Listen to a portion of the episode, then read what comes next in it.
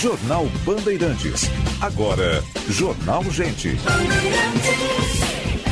Apresentação: Osíris Marins, Sérgio Stock e Guilherme Macalossi.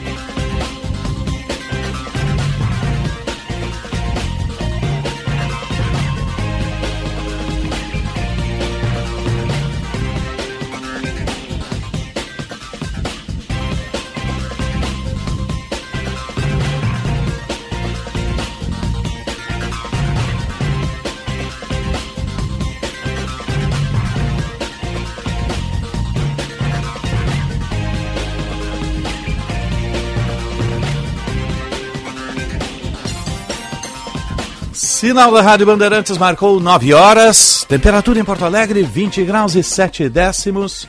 Sol e nuvens, mais sol do que nuvens na capital dos gaúchos. Muito bom dia. Eu sou o Osiris Marins, ao lado do Sérgio Stock, do Guilherme Macalossi, da Central Band de Jornalismo e Técnica. Estamos abrindo Jornal Gente, informação, análise e projeção dos fatos em FM 94,9 aplicativo Band Rádios, live no YouTube, canal Band RS. Vamos com vocês até às 11 horas, depois tem uma atualidade esportiva, a primeira edição com o Luiz Henrique Benfica. Você ligou o rádio agora, não acompanhou a rodada de ontem da Libertadores, o Internacional fez as pazes com a vitória, claro, com muito drama, como sempre, né? Mas fez as pazes com a vitória, estava vencendo 2 a 0 perdeu o condicionamento físico no segundo tempo, levou um gol, terminamos no sofrimento, mas Vencemos, o Inter é líder do seu grupo, por incrível que pareça, e acho que é o último invicto ainda da Libertadores. Não perdeu ainda. Tem dois empates e duas vitórias, né? Temos chamados da reportagem, tem coletiva da polícia. Jean Costa, bom dia bom dia para você, bom dia a todos que nos acompanham aqui no Jornal Gente pela Rádio Bandeirantes. Polícia Civil deflagrou hoje uma operação contra traficantes que mataram um idoso de 72 anos no bairro Jardim Universitário, em Viamão, na região metropolitana aqui da capital, para dar recado à neta. Nesta ação estão sendo cumpridos ainda 25 mandados de busca e apreensão, 17 destes, além de 8 de prisão preventiva contra esses criminosos, que, segundo a própria organização policial, queriam que a jovem indicasse onde estava uma amiga que possui envolvimento com esse grupo criminoso e que teria fugido com dinheiro do tráfico. Como ela não foi encontrada, os homens deram três tiros neste idoso, que era inocente, e um no porta-retrato desta neta. O crime ocorreu em março deste ano e, conforme a própria Polícia Civil, os criminosos foram identificados. E também foi verificado que eles possuem envolvimento em cinco assassinatos, além de três tentativas ocorridas aqui na capital e também na região metropolitana, em decorrência de confronto entre facções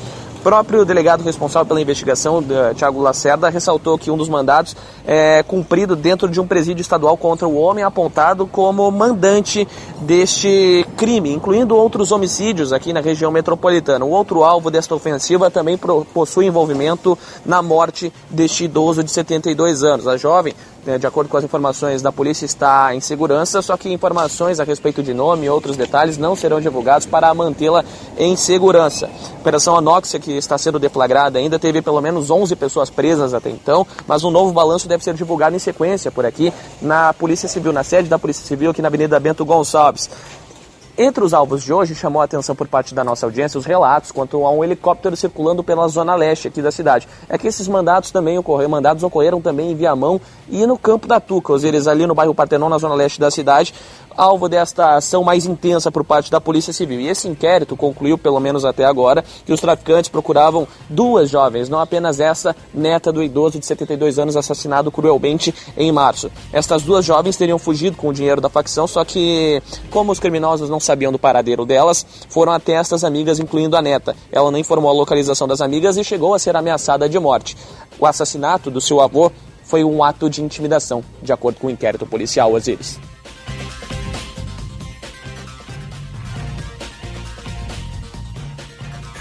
96, obrigado Jean, retorno ao longo da programação. Temperatura 20 graus e 7 décimos. Bom dia, Sérgio Stock. Bom dia, bom dia, Osíris. Sextou, né? Macalossi, sextou, sextou com esse clima muito agradável, temperatura ótima, mas eu já sei que vem mudança no tempo aí, temperatura hoje vai perto dos 30 graus, daqui a pouquinho a gente vai saber detalhes. 30 é verão, né, irmão? É verão, mas o verão vai acabar, o veranico de maio... Sextou tá com veranico? Uhum. Dizem os entendidos que termina o veranico hoje. Não tem como manter os 30? Ah, seria uhum. ótimo, né? Seria muito Uma bom. semana tão agradável. É verdade. Nossa, semana muito semana boa. gostosa, né? Fez teu Cupra? Bom dia, Macalós. Ontem, bom dia, bom dia, Osíris, bom dia, Sérgio. Sim, ontem eu fui correr, mas eu fui na, na academia com a minha namorada. Ah, tá. Fazendo ah, academia também. Para um fortificar os músculos, não ficarmos flácidos, né? Isso aí. Tem que fazer a fortificação dos músculos. Eu fiz uma bike, nos últimos dois dias eu fiz bike, mas eu estou fazendo leve porque eu tive uma contratura no final de semana posterior da coxa, por isso não joguei ontem. Por inclusive. isso que não estava em campo ontem. E aí você falta, sente... Estava meio travado. É, e aí você sente o que, que os atletas sentem, né? Porque é. já, já, já estou no 57, né? Entendo? A contratura demora mais para recuperar, né? E com um detalhe, eles são jovens é, né? e são atletas preparados e tem lá um atendimento intensivo para se recuperar. A gente, quando tem um problema desses, Depende. leva meses, a dor segue ali por muito tempo. Depende, se for no internacional também demora meses para Olha, o futebol tem umas coisas maravilhosas. Né? Gostei desse sai, comentário. É sai da, da tragédia plena para uma vitória que coloca na liderança do grupo na Libertadores. É impressionante. É o famoso tamanduá na, na, na, árvore, né? É, mais ou menos. A gente não é sabe, mas alguém botou lá. o bicho ali, né? Mas o problema continua ontem, acompanhando pela Rádio Bandeirantes, narração do Daniel Oliveira. Que narração, né, gente? Fantástico. Comando de jornada fora de série. Excelente, parabéns a toda a equipe. Mas está quando o narrador e os comentaristas e os repórteres dizem, aos 10 minutos do segundo tempo, o Inter está cansado. É. Então tem um problema sério realmente. E de depois se arrastou. Física. Até é porque tomar pressão do Metropolitanos, é. com todo respeito aos bravos jogadores e a todo o elenco do Metropolitanos, né? É, verdade seja dito, o é Metropolitanos complicado. achou um gol que bateu no zagueiro e desviou do goleiro, Sim, né? Tudo bem, mas é do é, jogo. Foi Às vezes a vitória se constrói com sorte. E vou relativizar um pouco mais. Não é só preparação física é falta de qualidade e de padrão de jogo também. Pois é, então. Não é só isso, é acidente de avião. Vamos embora, vai apro aprofundar esse tema aí, porque o futebol é importante, não só pela paixão, mas por tudo que envolve, né? Economia do futebol. Né? Tudo que a gente sabe que envolve o futebol e é um esporte dos mais queridos, amados no mundo inteiro. Eu gostaria de fazer uma conta, Osíris. Opa! conta da seguinte forma. A temática é uma sempre conta foi que só economista consegue fazer e, claro, o governo federal, o Ministério da Fazenda, mais especificamente. O que, que seria mais barato ou mais em conta para o governo que traria mais benefício para a população?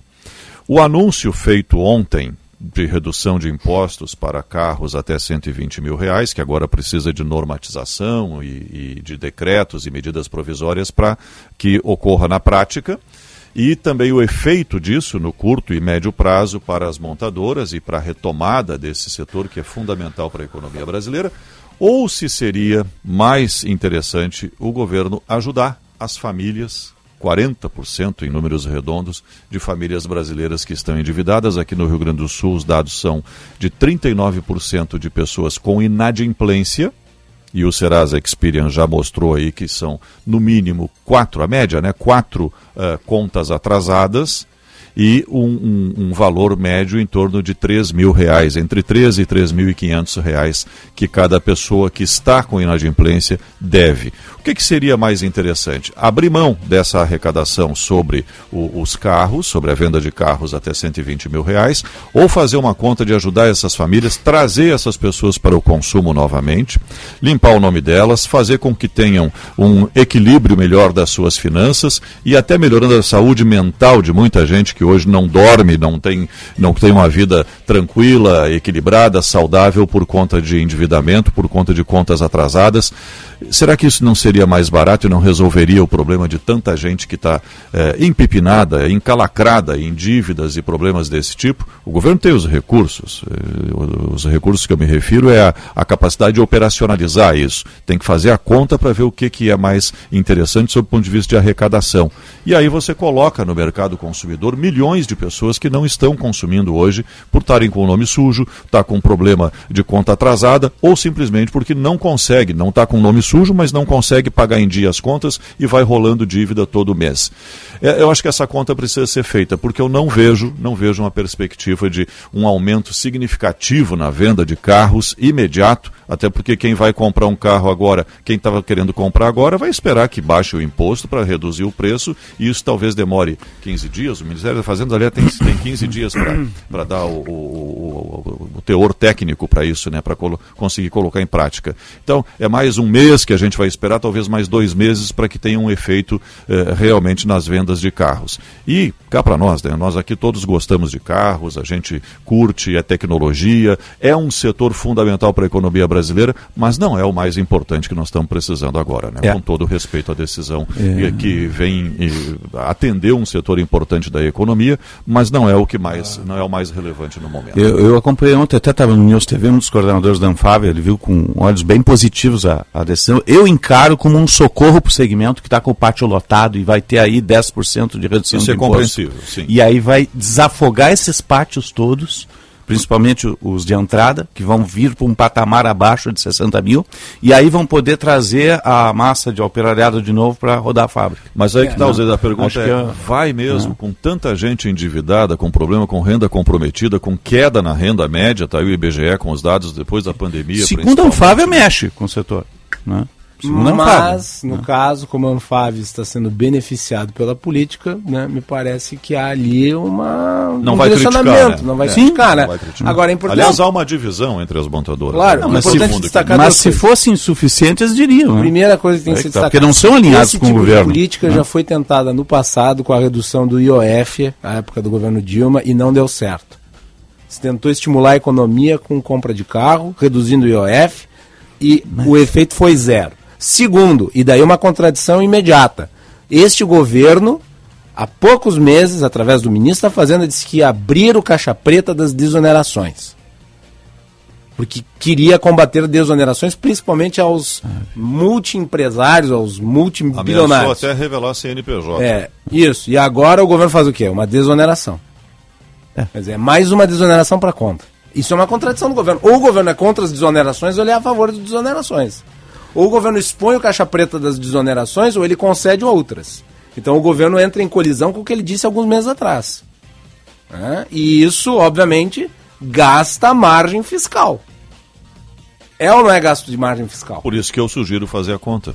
O que, que é mais, o que, que beneficia mais? O que, que custa mais barato? O que, que resolve maior volume de problemas? Porque quando você bota as pessoas no consumo de novo, naturalmente elas vão comprar.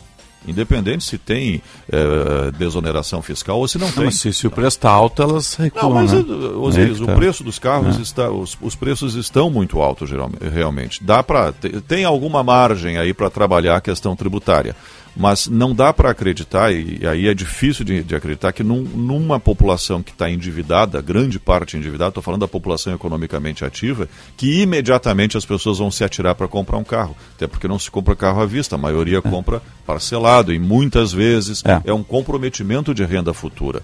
Se já está apertado agora, vai apertar mais ainda, mesmo que o preço baixe. E tu vê, tá as montadoras estão tão desesperadas que elas estão bancando o juro zero, né? Em várias Sim, faixas de muitas veículos. Fazem Elas estão bancando com, é. com, o banco institucional da, da, seja da Renault, da Volkswagen, da, se o banco está né? capitalizado, ele tem condições é, de segurar isso. Mais ou menos isso. Mas eu encaro como um socorro imediato. Até pode ser um socorro, porque é esse, uma desoneração. É, sim, mas tudo bem. Se faz socorro com desoneração é, também. mas o governo não pode o problema é a desoneração. ser contra a desoneração uma hora e ser a favor tá. depois. Só você só não pode ter critério, é, falta de critério da desoneração. Isso sim. Né? Eu acho que é, o que fala é abrir aquelas que não têm critério, aquelas que ninguém conhece. É, mas se sabe. nós analisarmos o histórico essa, desse tipo de desoneração. Essa é bem, essa é bem transparente, é pública. Né? É pública, mas é o, seguinte, tá. o seguinte: no passado esse tipo de desoneração já não teve efeito. E eu acho que a intenção não é só girar a roda da economia, acho que não tem esse impacto, mas trazer o pessoal que está em férias coletivas para trabalhar novamente para mover a fábrica novamente, né? Isso tem um impacto. E limpar o pátio também tem um impacto. A né? gente está projetando um resultado possível. Não, não sou nem eu, é um Fábio que está projetando. Até nós vamos tentar ouvir eles aí em seguida, né? Ou eles, ou o Sincodiv também, que, que atua aqui na, na área do Rio Grande do Sul, né? 9 16, 21 graus a temperatura em Porto Alegre. Só que a gente só não pode ser contra quando baixa e contra quando leva. Né? A gente tem que ter um meio copo cheio e meio copo eu, vazio. Eu, né? eu proponho fazer né? contas. Sim. Que, aquilo que, que, me preocupa muito e é uma preocupação. O governo tem essa preocupação com aquele. Até trouxe aquele projeto Desenrola, que até agora está meio enrolado ainda, não, não, não não desenrolou para valer. Aí então, Que a boa é pauta para a gente ouvir o responsável por esse projeto. Justamente o, o, é, tirar as, as pessoas dessa situação dramática que é o endividamento. Ah, o sujeito gastou demais, ou teve algum problema, ou ficou desempregado, enfim, não importa a causa nesse momento, né? Tem que identificar a dívida, saber se aquilo tem uma procedência. É claro que sempre vai ter um espertinho, né? Que num programa social sempre vai tentar eh, levar vantagem quando não deve, eh, e resolver o problema dessa gente toda que está endividada hoje. Você traz para o consumo naturalmente, as pessoas vêm, a partir do momento que tem que a renda voltou para o azul, né, não está mais do vermelho, o sujeito vai gastar, vai comprar, vai, vai fazer seus investimentos, vai projetar a vida de uma forma diferente. E mexe inclusive com a saúde mental tá nessa Exatamente. situação. Exatamente. Ninguém, o, cara, eu- o cara não consegue dormir, né? Quando está endividado. Um Tem mais essa, é nem horror. trabalhar direito. 9 e 17. 21 graus a temperatura em Porto Alegre. Vamos atualizar a mobilidade urbana. Serviço Bandeirantes. Trânsito. 9 e 17, 21 graus a temperatura. Estamos no ar sempre para sim de bancários. Diga sim para quem defende você. Eleições no Cremers. Médico, atualize seu cadastro para participar da votação. Ela é toda online esse ano. E aqui tem gente, aqui tem vida, aqui tem Unimed. Vamos ao trânsito, capital e eixo metropolitano. Josh Bittencourt. Internacional e Estrela Bet se juntaram e 5% do valor das apostas no futebol feminino serão revertidos para as gurias coloradas. Aposta nelas. Muito bom dia, Osíris. Ótima sexta-feira Bom dia. aqui no Jornal Gente. Atenção no Vale dos Sinos, na BR-116, trânsito complicado. Além do fluxo intenso do horário, mais cedo, dois caminhões bateram na ponte sobre o Rio dos Sinos. Um desses caminhões segue estragado, vai ter que ser retirado pelo guincho e provoca mais de 8 quilômetros de congestionamento em direção a Porto Alegre. Na Zona Sul, tal há pouco foi liberada a Avenida Teresópolis, no acesso para Aparício Borges. Logo depois do viaduto, dois carros e uma moto bateram, acidente com feridos e o SAMU já fez o atendimento no local. Internacional e Estrela Bet se juntaram e 5% do valor das apostas no futebol feminino serão revertidos para as gurias coloradas. Aposta nelas. Osíris. Obrigado, Josh. Agora vamos ao metrô de superfície, aeroportos e previsão do tempo. Serviço Bandeirantes. O Aeroporto Internacional Salgado Filho está aberto para pousos e decolagens e opera visualmente nesta manhã de sexta-feira. Dentre as partidas e chegadas programadas até a meia-noite, a Fraport registra três atrasos e um cancelamento. O serviço da Transurb operam normalmente, com trens a cada 12 minutos em ambos os sentidos. Com as informações do aeroporto e da Transurb, Gilberto Echauri. Serviço Bandeirantes. Previsão do tempo. 9 e 19, temperatura 21 graus. Com céu nublado agora em Porto Alegre, temperatura para aqui Stonic, o primeiro híbrido leve a chegar ao país, conjuga o motor a combustão com as baterias elétricas. Não precisa de tomada, ele se auto-recarrega. Está disponível a pronta entrega lá na Sun Motors com o comandante Jefferson Fiersnall. E Rede de Saúde Divina Providência, excelência e soluções completas em saúde e bem-estar. Vamos à Central Band de informações do tempo. Fabrício Bartz, bom dia. Muito bom dia, Osíris. Bom dia a todos. Nessa sexta-feira são esperadas pancadas de chuva durante a noite em grande parte do Rio Grande do Sul. Porto Alegre amanheceu com o céu aberto e a previsão é de sol e calor ao longo do dia. Mas apesar disso, são esperadas pancadas de chuva no período da noite. As temperaturas devem variar de 15 a 31 graus. No litoral, em Tramandaí, a previsão também é de dia ensolarado e a chuva durante a noite. As temperaturas devem variar de 19 a 28 graus. Na região da fronteira, em Uruguaiana, o tempo amanheceu com sol, mas com algumas nuvens. São esperados períodos chuvosos durante a tarde e a noite, com as temperaturas variando de 18 a 23 graus. E na Serra Gaúcha, em Gramado, o dia amanheceu aberto com algumas nuvens, mas não há previsão de chuva. As temperaturas devem variar dos 14 aos 27 graus. Da Central Band de Meteorologia, Fabrini Barros. Obrigado, Fabrini. 9 e 20, 21 graus a temperatura. Você está ligado no Jornal Gente. Informação e entretenimento. Prestação de serviço sempre presente. Rádio Bandeirantes. O verdadeiro jornalismo é checar todas as informações com muito rigor. Uma notícia deve ser dada com objetividade e com todos os lados da história. Com mais de oito décadas de tradição, o Grupo Bandeirantes de Comunicação é um dos veículos mais importantes do país, exatamente por estar ao lado da verdade há muito tempo. Estar no microfone da Band é uma grande responsabilidade. Fake news prejudicam a vida de pessoas. Cuidado com áudios e vídeos enviados para o seu celular que chegam sem endereço. A mentira a gente combate com fatos e provas, estimulando o bom e velho jornalismo. Sônia Blota, apresentadora e correspondente da Rádio Bandeirantes na França. Acreditar na mídia tradicional é muito importante. Somos regulamentados por lei. Respondemos a uma redação responsável que já passou por diversas experiências. Edição é simplesmente uma adequação de tempo, nunca a omissão de um fato ou distorção de uma notícia. Duvide, cheque, não espalhe fake news. Grupo Bandeirantes. Respeito pelos fatos. Respeito por você há 86 anos. O Hospital Divina é o terceiro melhor hospital de Porto Alegre e o quinto mais bem avaliado no Rio Grande do Sul. O Divina também subiu quatro posições na classificação brasileira de acordo com o ranking Melhores Hospitais do Mundo 2023 da revista americana Newsweek. Essas conquistas demonstram o empenho e a busca constante pela excelência e humanização no atendimento aos pacientes. Hospital Divina, da Divina Providência. Cuidado amoroso à vida. Médicos não são super-heróis, são apenas pessoas. Pessoas inteligentes, dedicadas, que se emocionam como todo mundo. Pedir ajuda e enfrentar suas lutas com honestidade é um sinal de coragem e compaixão. Nós, do Sindicato Médico do Rio Grande do Sul, entendemos que a medicina é uma das vocações mais nobres e essenciais à sociedade. É a nossa essência. Simers, 92 anos. O futuro da medicina está na valorização do médico. Rádio Bandeirantes. Aqui você se informa. Pensa comigo.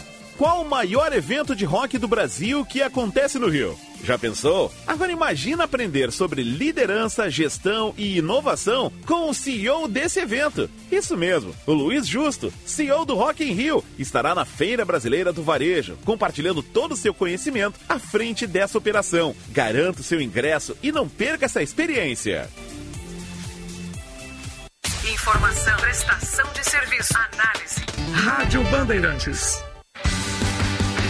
Viva toda a emoção das semifinais até a final do maior torneio de futebol entre clubes do mundo na Arena Black, no Bourbon Country. Tem telão, diversão e estação game para curtir os maiores clássicos da Europa numa boa. Pera aí. Atenção que o VAR tá chamando. Confirmado. A entrada é gratuita. Aproveite. Bourbon Shopping. Tem muito de você. Para sua empresa alcançar resultados ainda melhores, é necessário buscar alternativas, reinventar e movimentar o seu negócio. Nós, da CDL Porto Alegre, somos a sua parceira para essa jornada de novas oportunidades. Estimulamos relações, movimentamos informações, geramos dados e oferecemos soluções para transformar nossas associadas. Acesse nosso site cdlpoa.com.br e saiba como gerar mais resultados. CDL Porto Alegre, sempre em movimento. Rádio Bandeirantes. Em tempo real, o que acontece no Brasil e no mundo e que mexe com você.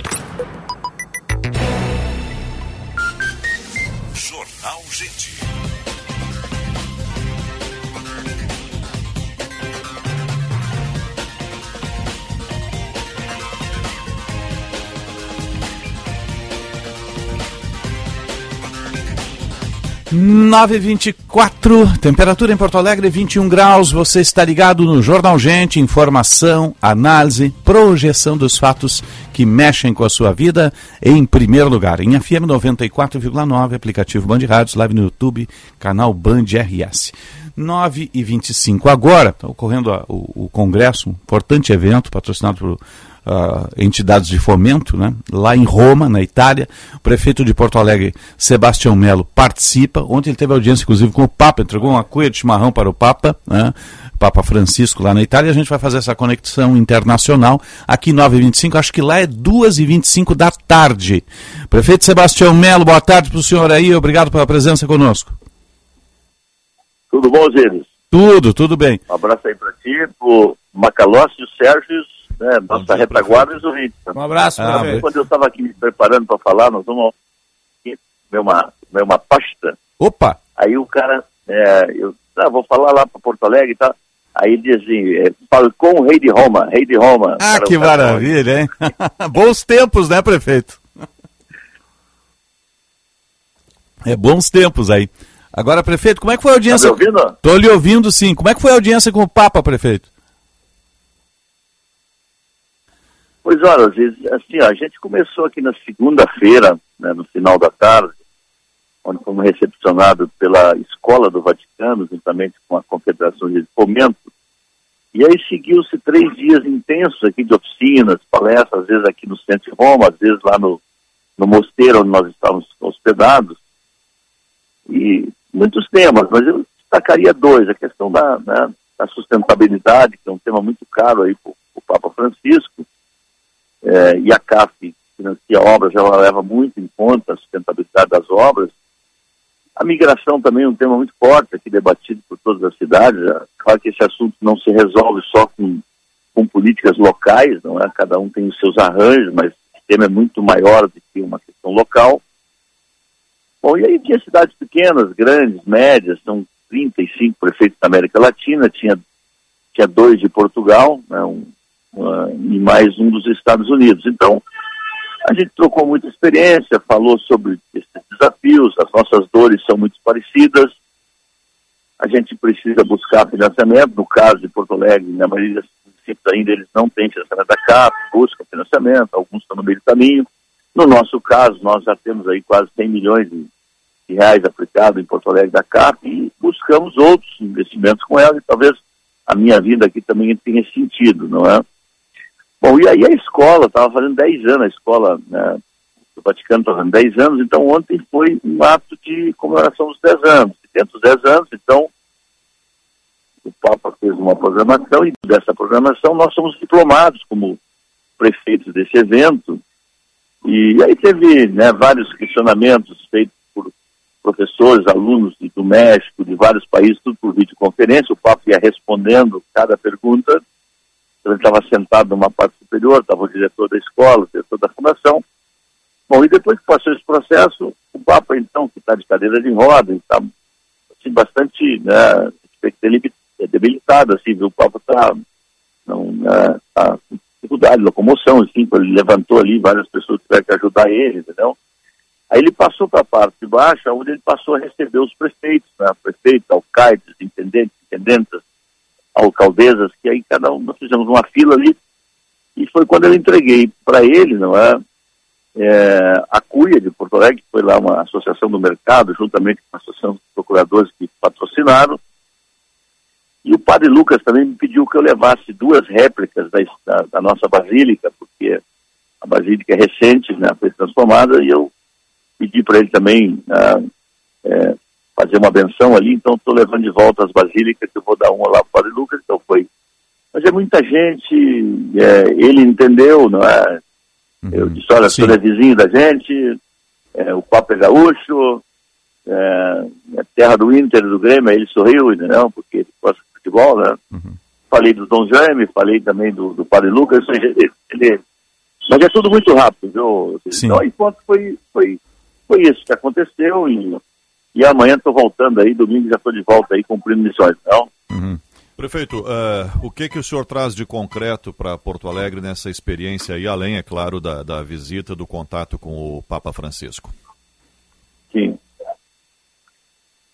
Olha, Sérgio, eu acho que a minha expectativa é de que a vinda aqui, eh, eu acho que é uma é aceitar um convite de, uma, de, um, de alguém que financia obras em Porto Alegre, eu me senti assim no dever de vir aqui né, com essa troca de experiências e na perspectiva de que a gente possa avançar com a nossa carta consulta, especialmente aí na questão da mobilidade, onde eu busco dinheiro na CAF para poder comprar ônibus elétricos, porque é, a gente com dinheiro né, do município não dá conta dessa tarefa. Então eu espero que a gente possa avançar nessa, nessa carta consulta. Né? Bom, e com certeza sempre essas trocas de experiência eu acho que não tem copia-cola, né? não existe isso, né? não existe isso. Mas, mas essas rodas elas ajudam a gente a abrir a cabeça também. Que Porto Alegre tem bons exemplos, tá? e, e são, são, as dores são as mesmas, como disse antes, ou seja, é pouco dinheiro e muita demanda, especialmente na América Latina, é, há uma coisa que tem consenso entre nós, ou seja, os poderes, o poder, o poder central de cada país da América, ele concentra o poder político e o dinheiro, né?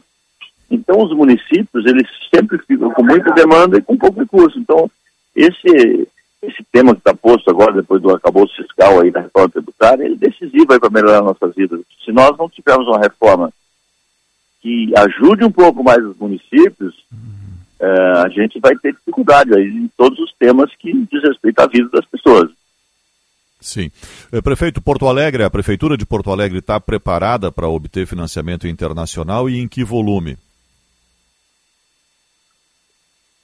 Nós temos uma boa capacidade, Sérgio, de tomada de empréstimo. Né? Temos uma boa capacidade. A Prefeitura de Porto Alegre tem aí muitas condições de tomar dinheiro emprestado. E o dinheiro internacional, ele é um, é um pouco mais barato que o juro brasileiro. Né? Então a gente faz opções. Nós estamos com duas cartas aí que estão bem adiantadas. Essa já passou, já passou para a Cofiex lá e está em fase agora das, das, equipes do Banco Mundial e do BID que estão aí. E essa outra da agora da CAF, ela vai depender de uma aprovação, tá? porque é todo um rito, né? Tu aprova na Cofiex, depois tu tu constitui um grupo, depois, depois de todos os né, um processo aí depois vai para o Senado, o Senado aprova, porque tem que ter o aval do governo central, porque esses organismos não emprestam dinheiro se não tiver fiança nacional. Né? Então o município tem que estar com, com, com, sadiamente nas suas finanças, porque se ele não tiver, se no SPC não leva, né? mas Porto Alegre está bem. Tá? Acho que a gente controla muito o gasto Aliás, isso foi uma tônica desde o primeiro dia de governo. Vamos, vamos gastar com responsabilidade, mas se não dá para a prefeitura ficar no vermelho, porque no vermelho você não busca empréstimo. Então, e aí tem hum, outros prejuízos sim. também que quando você tem uh, um déficit maior do que a arrecadação. Então, Prefeito, uh, há, um, há um interesse muito grande nas questões de sustentabilidade. É, a prefeitura tem investido muito na área e apresentado vários projetos. É, houve algum avanço efetivo nisso? Por exemplo, a, recuperação envolvendo o, a área do, do Arroio de Luve, né? a questão envolvendo Guaíba. É, isso foi. Deixa eu lhe dizer, Macalota, assim, ó. Bom, primeiro, assim, ó, é, eu acho que nenhuma cidade do mundo tem todos os parâmetros de sustentabilidade, nenhuma, né? Mas tem, tem cidades muito melhores que nós, né? E tem cidades piores que nós.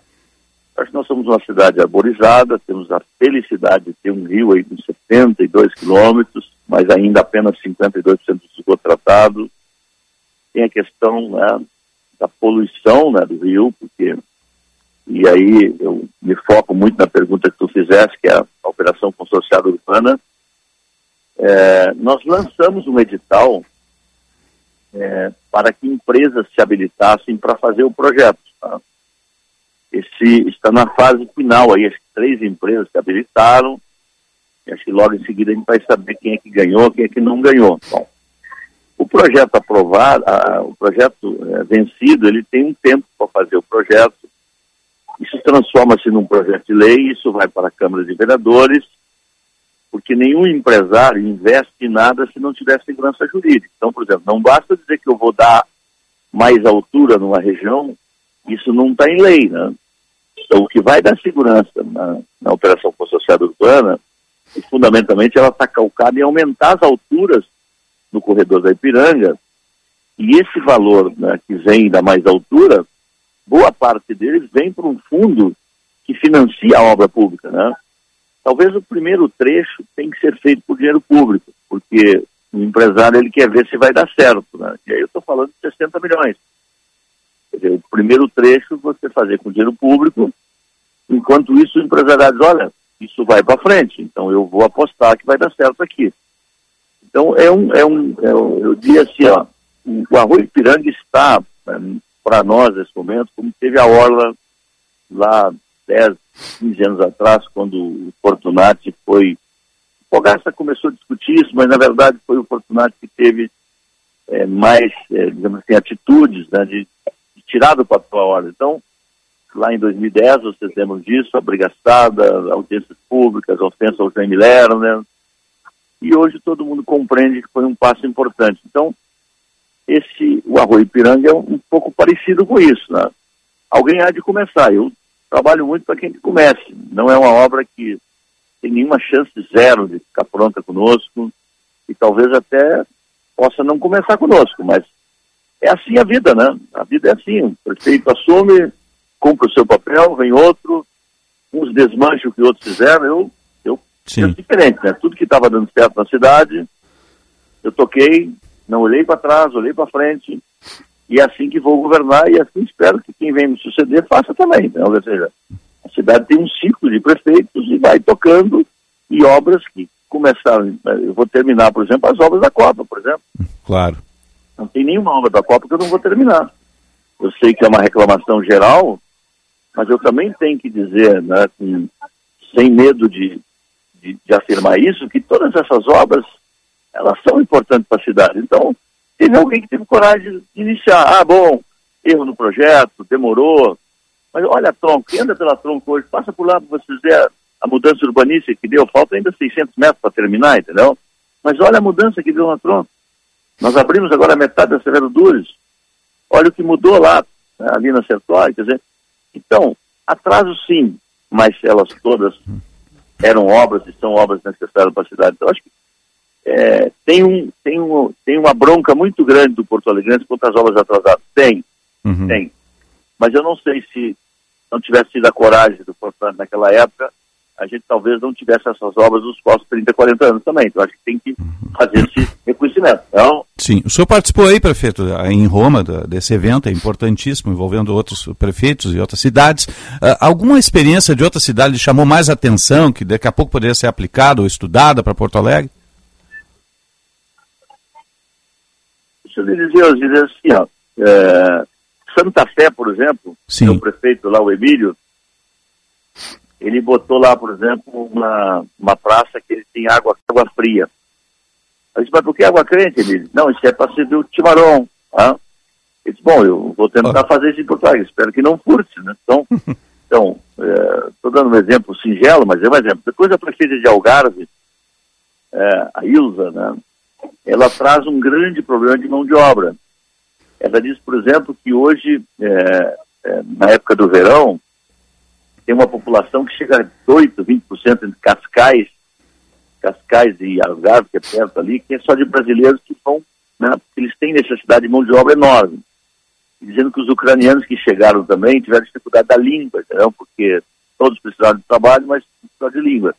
E ela me diz a dificuldade que ela vive lá com a questão habitacional, é muito caro, e ela é, também falou da questão da água, que às vezes é uma questão complicada para eles. Então, então, cada um tem as suas dores, né? mas soma-se a, a, tudo que tem uma cidade. Coisas boas, dificuldades, falta de dinheiro, criatividade, e é por aí que nós vamos. Não? Uhum. Governos locais, eu penso que o mundo já viveu muitas eras, eras dos grandes impérios, né? das grandes nações, mas eu acho que o mundo dos últimos 10, 15 anos para cá vive né, intensamente a era da cidade.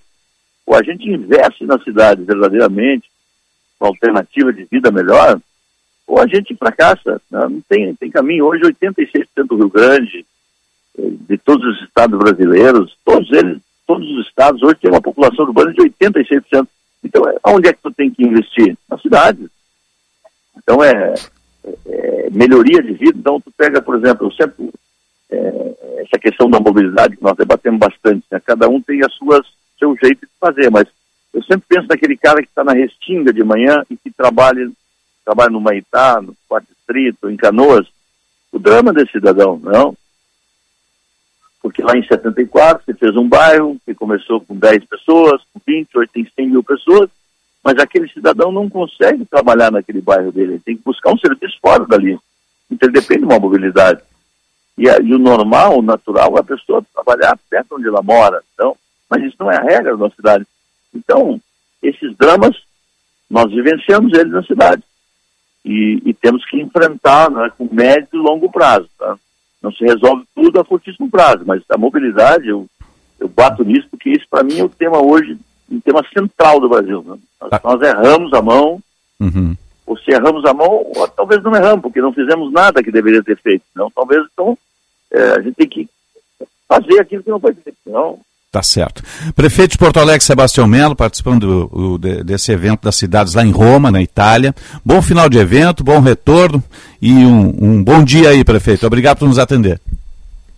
Osiris, deixa eu só te dizer que eu disse para o Papa lá ontem, Ah. rapidamente, eu, eu disse a sua santidade, e que a política é a forma mais elevada de fazer o bem comum, Papa. É por isso que nós estamos aqui, todos esses prefeitos. Quem faz diferente não faz política. Para mim, essa foi, de tudo que eu falei rapidamente, para mim foi o que mais, eh, sabe, simboliza, porque é assim que eu penso da política. É fazer o bem comum, olhar para o outro, cuidar do outro, cuidar da cidade, né? cuidar do entorno, cuidar da mãe Sim. terra. Então, Tá certo. Perfeito. Um abraço, prefeito. Até o retorno. Saúde e paz, tá? Saúde e paz. 9h42, prefeito Sebastião Melo falando de Roma, na Itália, neste evento envolvendo cidades né, do mundo inteiro, case, seja de mobilidade, de saneamento e outras ah, experiências mais, que é sempre importante, né? A gente está linkado nesses processos todos. Né? 9h42, 21 graus 5 décimos a temperatura. Jornalismo independente e cobertura esportiva de ponta. Rádio Bandeirantes. A abertura de novos cursos de medicina voltou a ser autorizado no país, o que estava proibido desde 2018. O Rio Grande do Sul não precisa de mais faculdades, mas sim de boas faculdades que formem excelentes médicos. É preciso que sejam criados critérios objetivos e rigorosos para garantir a qualidade do ensino. O CREMERS seguirá atuando firmemente para combater o crescente número de vagas e valorizar o exercício da boa medicina. Quem disse que precisa ser complicado abrir um negócio? Com o Tudo Fácil Empresas, você faz isso de forma digital, sem complicação e sem custo nenhum. Basta acessar tudofacilempresas.rs.gov.br e formalizar o seu negócio. Tudo na palma da sua mão em apenas 10 minutos. É fácil, é rápido, é gratuito. É Tudo Fácil Empresas. Governo do Estado do Rio Grande do Sul. O futuro nos une. Bandeirantes. Para quem precisa de veículos para demandas pontuais, a Citicar Aluguel apresenta o Plano Mensalista para pessoas e empresas. No Plano Mensalista Citicar, você aluga só nos meses que for usar. A Citicar Aluguel tem veículos à pronta entrega com condições muito especiais. São especiais mesmo. Experimente alugar com a Citicar, uma empresa do Grupo Esponqueado. Citicar Aluguel, uma locadora feita de carros e pessoas. Pesquise por Citicar Aluguel. Quer construir ou reformar com qualidade e economia? Venha na FAC. Conheça a linha completa de produtos com alta qualidade da Tigre, a marca mais conhecida e respeitada do setor da construção. A FAC Materiais de Construção tem o compromisso com o cliente e uma variedade de produtos. FAC Materiais de Construção, em Canoas, na rua Florianópolis, 2855, bairro Matias Velho. Acesse fac.com.br. A gente nunca sabe quando um acidente ou uma emergência vai acontecer, em casa ou no trabalho. Por isso, ter um plano Transul com ambulâncias que estarão na sua porta em minutos é tão importante. Conheça os planos familiares e empresariais, a partir de R$ 49,90 por mês. Maior frota de emergência do sul do Brasil, 24 horas por dia. Ligue 0800 0090 192 ou acesse transul.com.br. Rádio Bandeirantes. Repórter Bandeirantes é um oferecimento de Grupo Souza Lima. Eficiência em Segurança e Serviços. Repórter Bandeirantes. Hora oficial do Brasil, 9 horas 45 minutos. É hora do repórter Bandeirantes. Vamos nos informar sobre as notícias de Brasília com a repórter Talita Almeida. Fala, Talita. Ficou para a próxima quinta-feira, 1 de junho, o julgamento no Supremo Tribunal Federal que vai analisar a descriminalização do consumo de drogas. O julgamento está travado na corte desde 2015, quando foi paralisado após pedido de vista por parte do então ministro Teori Zavascki que morreu em 2017. O porte de drogas tem penas brandas, como advertências sobre os efeitos dessas substâncias, serviços comunitários e medidas educativas. Porém, até agora, três ministros votaram a favor de algum tipo de descriminalização. Gilmar Mendes, que é relator do caso, entendeu que adquirir, guardar ou transportar drogas para consumo pessoal não configura crime. Luiz Roberto Barroso e Edson Fachin seguiram o voto do ministro, mas só para uso da maconha, ou seja, outras substâncias ainda devem ser criminalizadas. Uma das questões levantadas pelos magistrados é a fixação de parâmetros objetivos para diferenciar o usuário do traficante.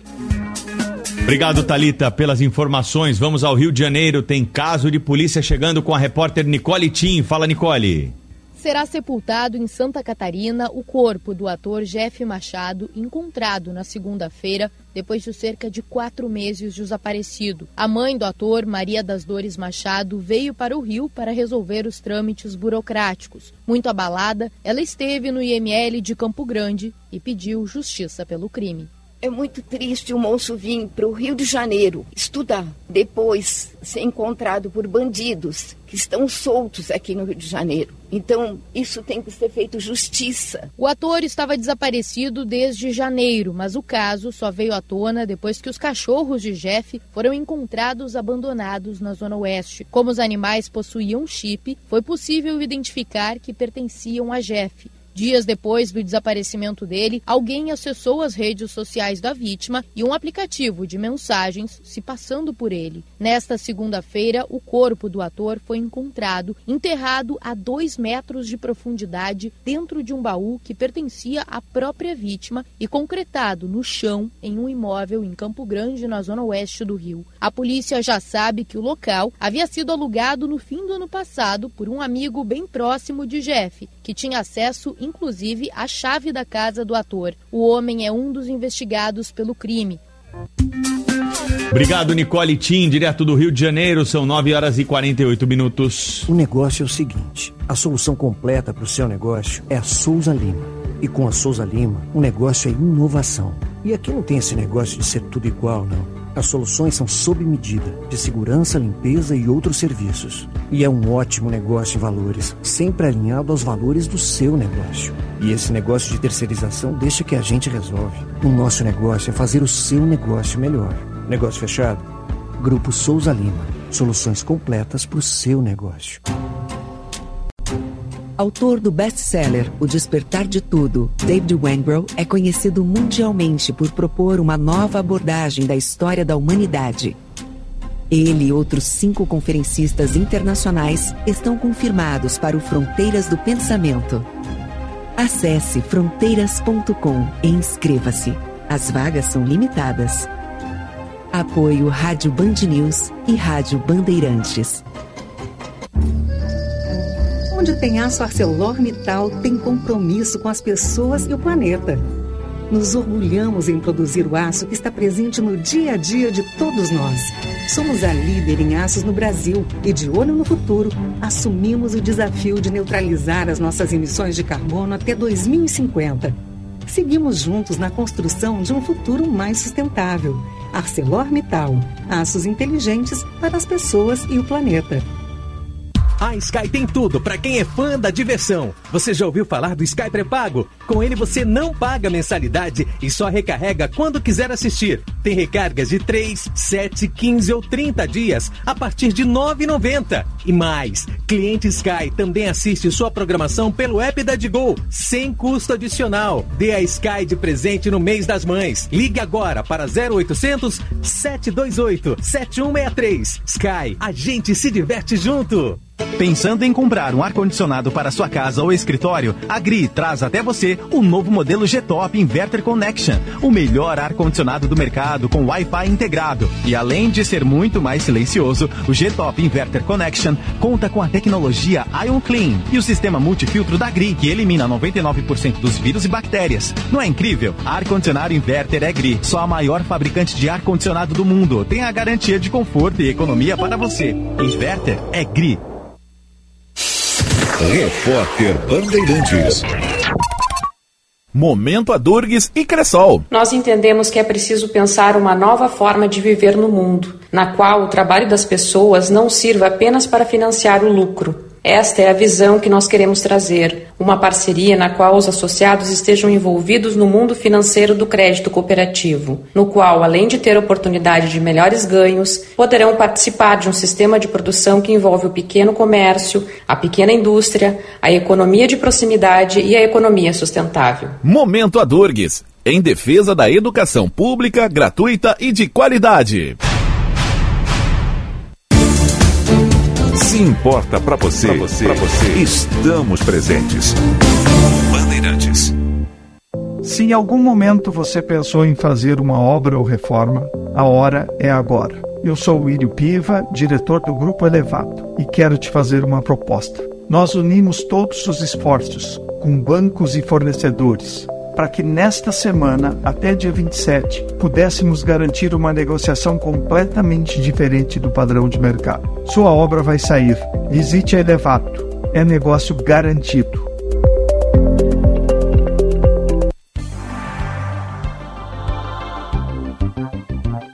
Você sabia que os vírus influenza, causadores da gripe, sofrem mutações de um ano para o outro?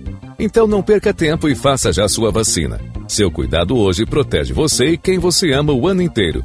Nas clínicas e vacinas Unimed, você tem toda a qualidade e segurança que precisa para imunizar toda a família.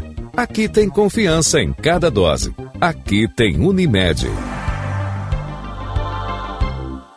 Na Master Hotéis, além da hospedagem nos bairros mais estratégicos das cidades de Porto Alegre, Gramado e Curitiba, com as melhores tarifas, os hóspedes podem aproveitar também descontos em diversos restaurantes e passeios nos destinos. Acesse nosso site www.masterhotels.com.br barra Clube de Benefícios e conheça os parceiros da rede e os descontos exclusivos que só clientes da Master Hotéis têm. Ficou com alguma dúvida? Contate nossa equipe pelo WhatsApp 0800 000 27 1766.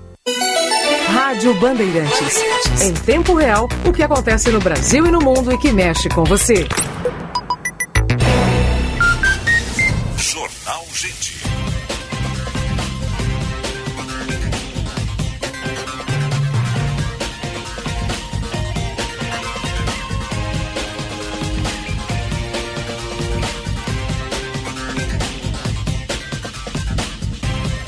9 horas 53 minutos. Temperatura em Porto Alegre, 21 graus e 5 décimos. Sol brigando entre as nuvens nos céus da capital dos gaúchos. Você está ligado no Jornal Gente, pela Rádio Bandeirantes. Sextou, estamos em FM 94,9, aplicativo Bandeirantes, live no YouTube, canal Band RS. Vamos atualizar o trânsito.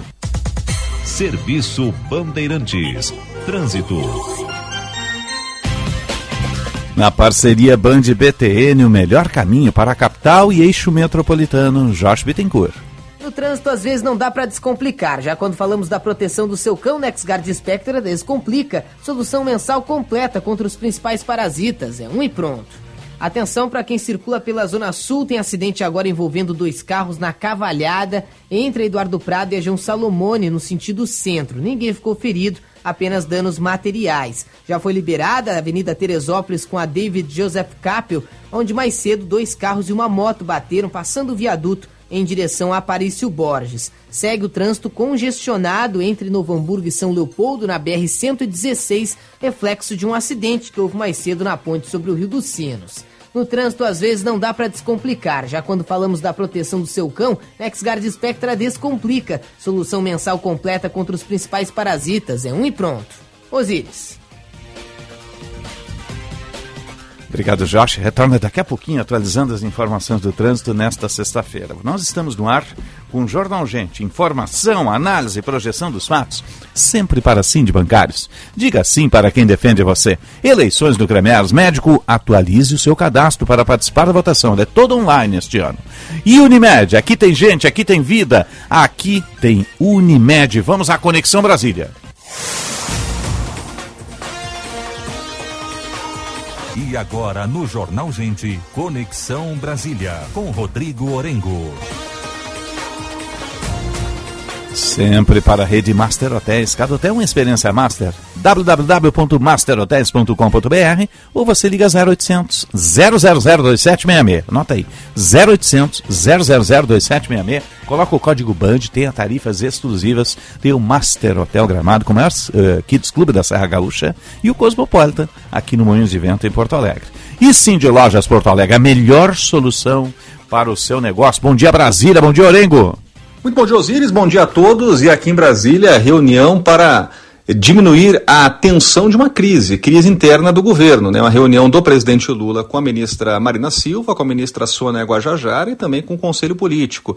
Ministros da articulação política, líderes partidários do Congresso Nacional, tudo em função de mudanças na estrutura interna do governo. E para explicar, quando o governo assume, sempre tem uma MP, uma medida provisória de reestruturação, né? ou seja, o presidente que assume, ele define quantos ministérios vai ter, as companhias vão para quais ministérios, os departamentos, as repartições, né, as estatais. É, e quando o governo fez isso é, e definiu lá o desenho da esplanada, isso gerou reações, principalmente da bancada ruralista, bancada, bancada do agronegócio, que tem muita força dentro do Congresso Nacional, é, que manejou, pressionou para fazer algumas mudanças. Por exemplo, cara, com, é o, justamente aí o órgão responsável né, por cadastro ambiental rural e tinha ido para o Ministério de Meio Ambiente. Depois de toda essa pressão no Congresso Nacional, ele sai do Ministério da Marina Silva e vai para o Ministério da Gestão.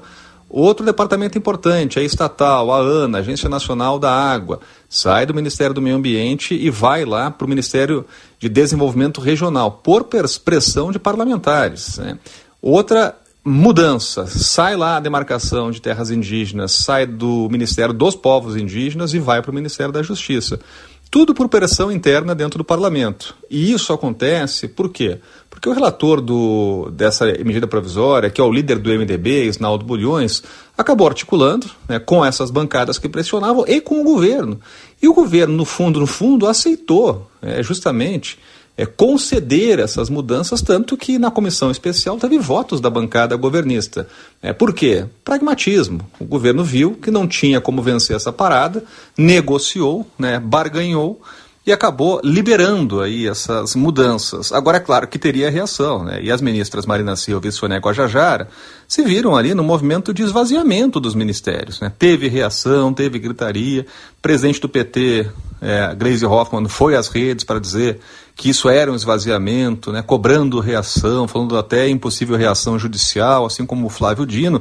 Agora, por trás de tudo, tem um presidente que é uma cria da política, né, já passou por diversas crises e hoje tem um olhar pragmático. Então, o presidente Lula veio a público ontem para dizer o seguinte: o jogo começou, não há crise nenhuma, isso faz parte da política, é preciso fazer concessões e é isso que o presidente vai falar hoje para os ministros nessa reunião às 11 horas. Né. É claro que vai fazer um afago um afago nas ministras Marina Silva, Sônia Guajajara, é, é, é, de alguma forma dar prestígio ali às ministras, momento de esvaziamento dos ministérios, né, mas também dizer que, olha, o jogo político é assim, não adianta espernear, tem que entender e tem que fazer concessões. Agora, o governo tem a preocupação, obviamente, de passar uma imagem dúbia e uma imagem ruim no campo internacional, porque está mexendo com ministérios, meio ambiente e de povos indígenas, ministérios que têm grande repercussão internacional e compõem uma imagem do Brasil, uma imagem de um novo governo brasileiro que daria prioridade a essas áreas. Mas aí entra a política entra o mundo real. Né? Bancadas com muita pressão no Congresso Nacional, o governo vem enfrentando dificuldades, mesmo com a aprovação do regime fiscal, mas vem enfrentando dificuldades no parlamento e está encontrando aí meio termo, né, fazendo concessão, fazendo política. Né. Então é isso que o presidente vai falar nessa reunião de logo mais, mas também fazer né, um afago aí em duas ministras que são importantes, que têm relevo e permanecem nos cargos e permanecem no governo do presidente Lula. A gente acompanha essa reunião e volta aí a qualquer momento com mais informações. Um grande abraço, até mais.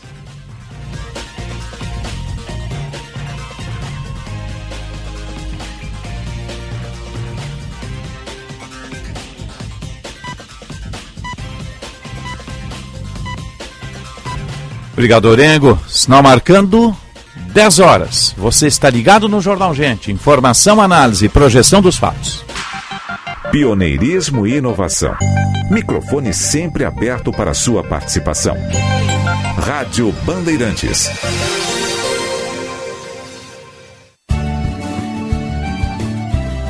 Agronotícias com Eduarda Oliveira.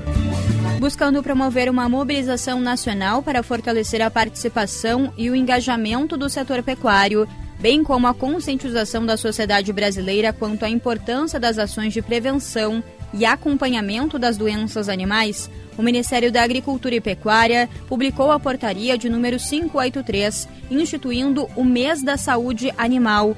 A campanha nacional será executada durante o mês de maio de cada ano, sob coordenação da Secretaria de Defesa Agropecuária. O mês da saúde animal visa preservar a saúde humana, animal e do meio ambiente, numa abordagem de saúde única.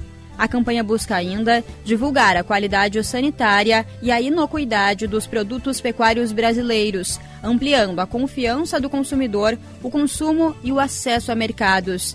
A programação do mês da saúde animal incluirá a realização de campanhas de comunicação e publicidade em nível nacional, estadual e municipal atividades de caráter informativo e educativo e ações de atualização dos cadastros dos estabelecimentos rurais e das explorações pecuárias junto aos serviços oficiais de saúde. Agronotícias. Oferecimento Senar RS. Vamos juntos pelo seu crescimento. Garanta o seu plano de saúde Unimed Porto Alegre, com preços de 2022. Sua família ou empresa merecem todo o cuidado da maior rede médica do Brasil e o atendimento exclusivo da Unimed. Não perca essa oportunidade. Últimos dias. Planos de saúde Unimed com preços de 2022. Ligue hoje para 3316 5000 e saiba mais. Essa condição é só até 31 de maio. Aqui tem oportunidade. Aqui tem Unimed. O futuro sobre duas rodas é na Suzuki Sun Motors. Conheça a marca Zontes, tecnologia avançada, alta durabilidade e cuidados com o meio ambiente. Vá até uma loja e viva essa experiência. Avenida Ipiranga 8049 ou Avenida Ceará 370.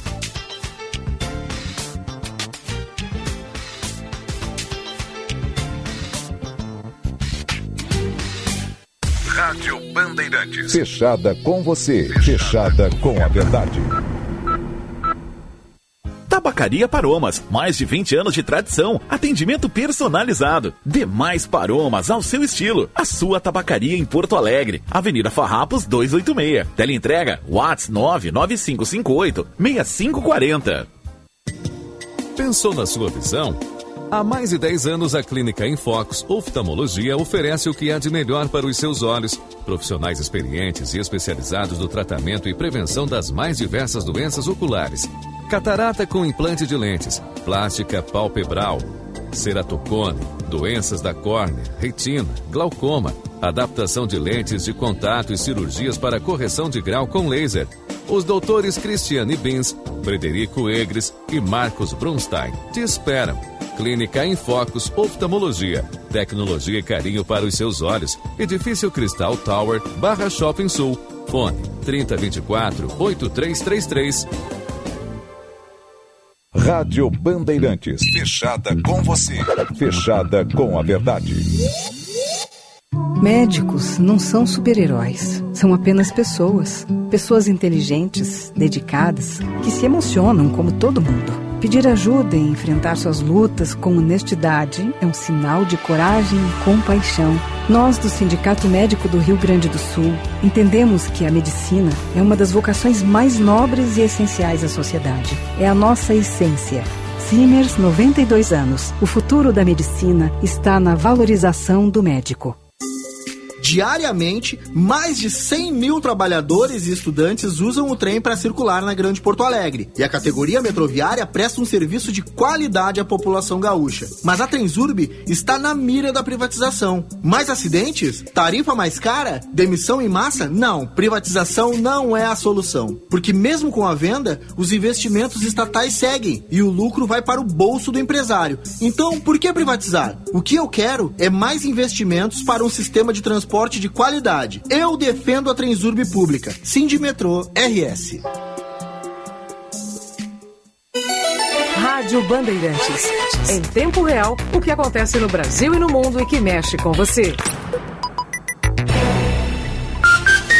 Jornal Gente.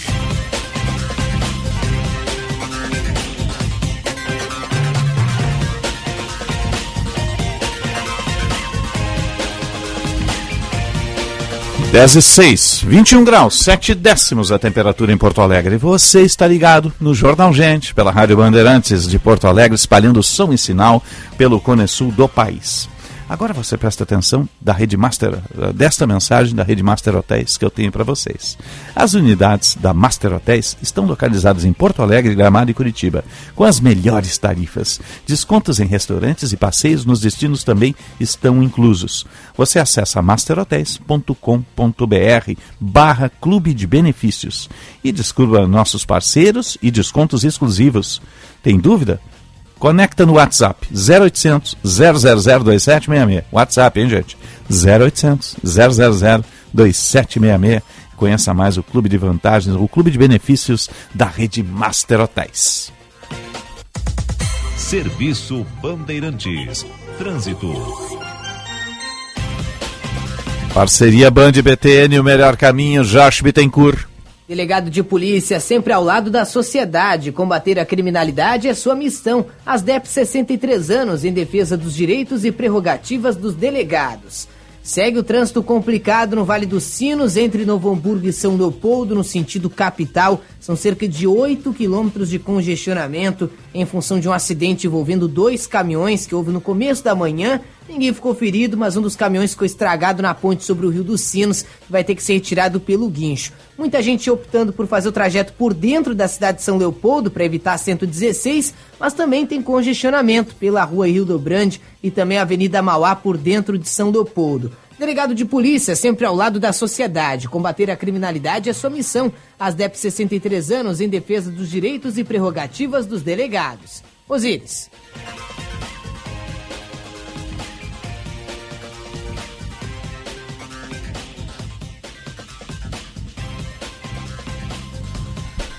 Obrigado, Josh. 10 e 8. Vamos atualizar o esporte.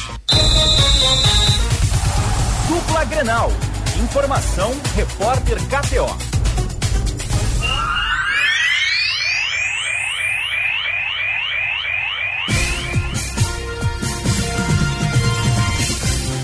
Dez e oito. Para você que ligou o rádio agora, o Internacional venceu, fez as pazes com a vitória, é líder do seu grupo na Libertadores da América. Isso mesmo, mas foi com sofrimento. Fazia tempo obviamente. que o bloco do esporte não era aberto É. com tanto otimismo, né?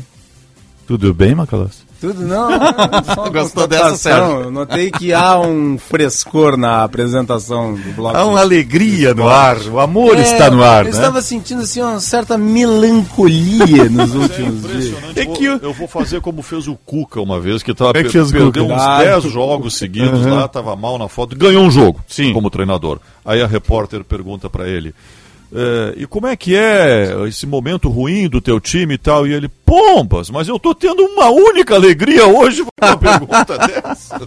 Tem que curtir a vitória. Vamos curtir esse dia porque sabe-se lá o que vai acontecer É amanhã, verdade, né? é verdade. Vamos aproveitar o dia E aqui. como o primeiro tempo foi bom, tava 2 a 0 a gente né, pensa mais no primeiro tempo do que no segundo, né? Tem dois pontos positivos nesse jogo, né? O goleiro, o John, que salvou o Inter, com, com uma defesa antológica, e o Nico, Nico Hernandes, né? Nico Hernandes. Nico Hernandes, que salvou o segundo gol do, do, do time adversário, né, do Metropolitanos. Porque se ele, se ele não faz a falta e é expulso, é gol. Então ele fez a opção em ser expulso e evitar o gol. Né? Porque depois cobraram a falta, tirou tinta, mas salvou o gol ali, né? Ficou nos dois pontos positivos, né? Mas vamos lá, vamos atualizar as informações. Os repórteres KTO estão aí. Vamos com o Tiger Jank e o Matheus Dávila. O Tiger ainda está em Caracas.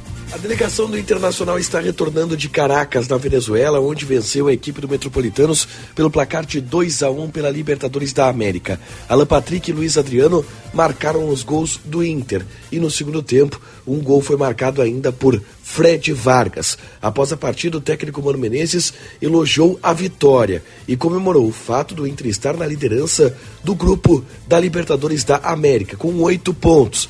Dessa forma, o Inter se estabelece também como a quinta melhor campanha de toda a competição, algo celebrado pelo treinador. Agora, uma curta preparação para o próximo jogo pelo Campeonato Brasileiro, no domingo contra a equipe do Bahia, onde Mano Menezes deverá ter o retorno de René, que pode estar de volta à equipe depois de um período afastado por dores musculares. Na quarta-feira, o Inter tem outra decisão, já que enfrentou o América Mineiro pela Copa do Brasil, precisando vencer por dois gols de diferença para levar a disputa para os pênaltis. Com as informações do Inter, falou o repórter Taigor Janke. O Grêmio faz nesta sexta-feira, com portões fechados, o último treinamento antes do duelo contra o Atlético pelo Campeonato Brasileiro, jogo marcado para o sábado. O técnico Renato Portaluppi não esconde de ninguém que fará preservações. E a atividade da sexta-feira será muito importante para definir os últimos nomes na lista de relacionados para o encontro. No treinamento da quinta, que foi a última oportunidade da imprensa observar alguma coisa no gramado, Renato não deu nenhum indicativo.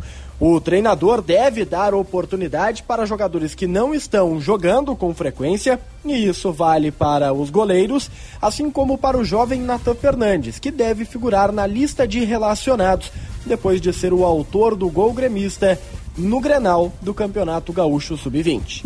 Com as informações do Grêmio, falou o repórter Matheus Dávila. Dupla Grenal Informação, repórter KTO. 10 e 11, 21 graus, 7 décimos, espaço de opinião. O comentário de Daniel Oliveira. Daniel Oliveira, bom dia, parabéns pela narração ontem. Baita comando de jornada, meu amigo. Valeu, valeu, Zires. Um abraço a ti, ao Sérgio. Parabéns, ô Daniel. Belo trabalho. Veio a vitória. Puxa veio. vida, veio a vitória. Então vamos começar vendo o copo meio cheio, né? Então é primeiro tempo só, tá, meu amigo? Tava feliz da vida. É, mas um jogo tem 90 minutos, né? o, não adianta. É, talvez o Internacional mude a regra e faça o jogo valer 45 minutos. Mas, mas vamos lá, o copo meio cheio. O Internacional voltou a ganhar. Depois de 13 jogos, Luiz Adriano voltou a fazer um gol. O Internacional teve um goleiro que foi decisivo no jogo. O Inter é o único brasileiro invicto na Libertadores da América e assumiu a liderança do seu grupo. Ponto. Mas não é só isso. O segundo tempo do Inter realmente foi terrível, preocupante e mais uma vez se viu o cansaço mas ele não pode ser justificado como o único ponto que levou o decréscimo do internacional de rendimento da partida. Uhum. O Inter tá mal, o Inter não tá bem, enfrentou um time amador, fez o que tinha que fazer no primeiro tempo, mas no segundo tempo acabou encontrando dificuldades. E essas dificuldades vão além da questão física. Tem muito da parte técnica. Eu, sinceramente, não sei se é a decisão mais correta a permanência do Mano Menezes, porque se há jogadores que não estão conseguindo fazer aquilo que o treinador pede, ou não estão comprando mais o discurso do Mano, por melhor que seja o treinador, e o Mano, das alternativas cogitadas, né, era, é de fato o melhor nome, mas eu não sei se ele consegue mudar um pouco esse cenário do vestiário.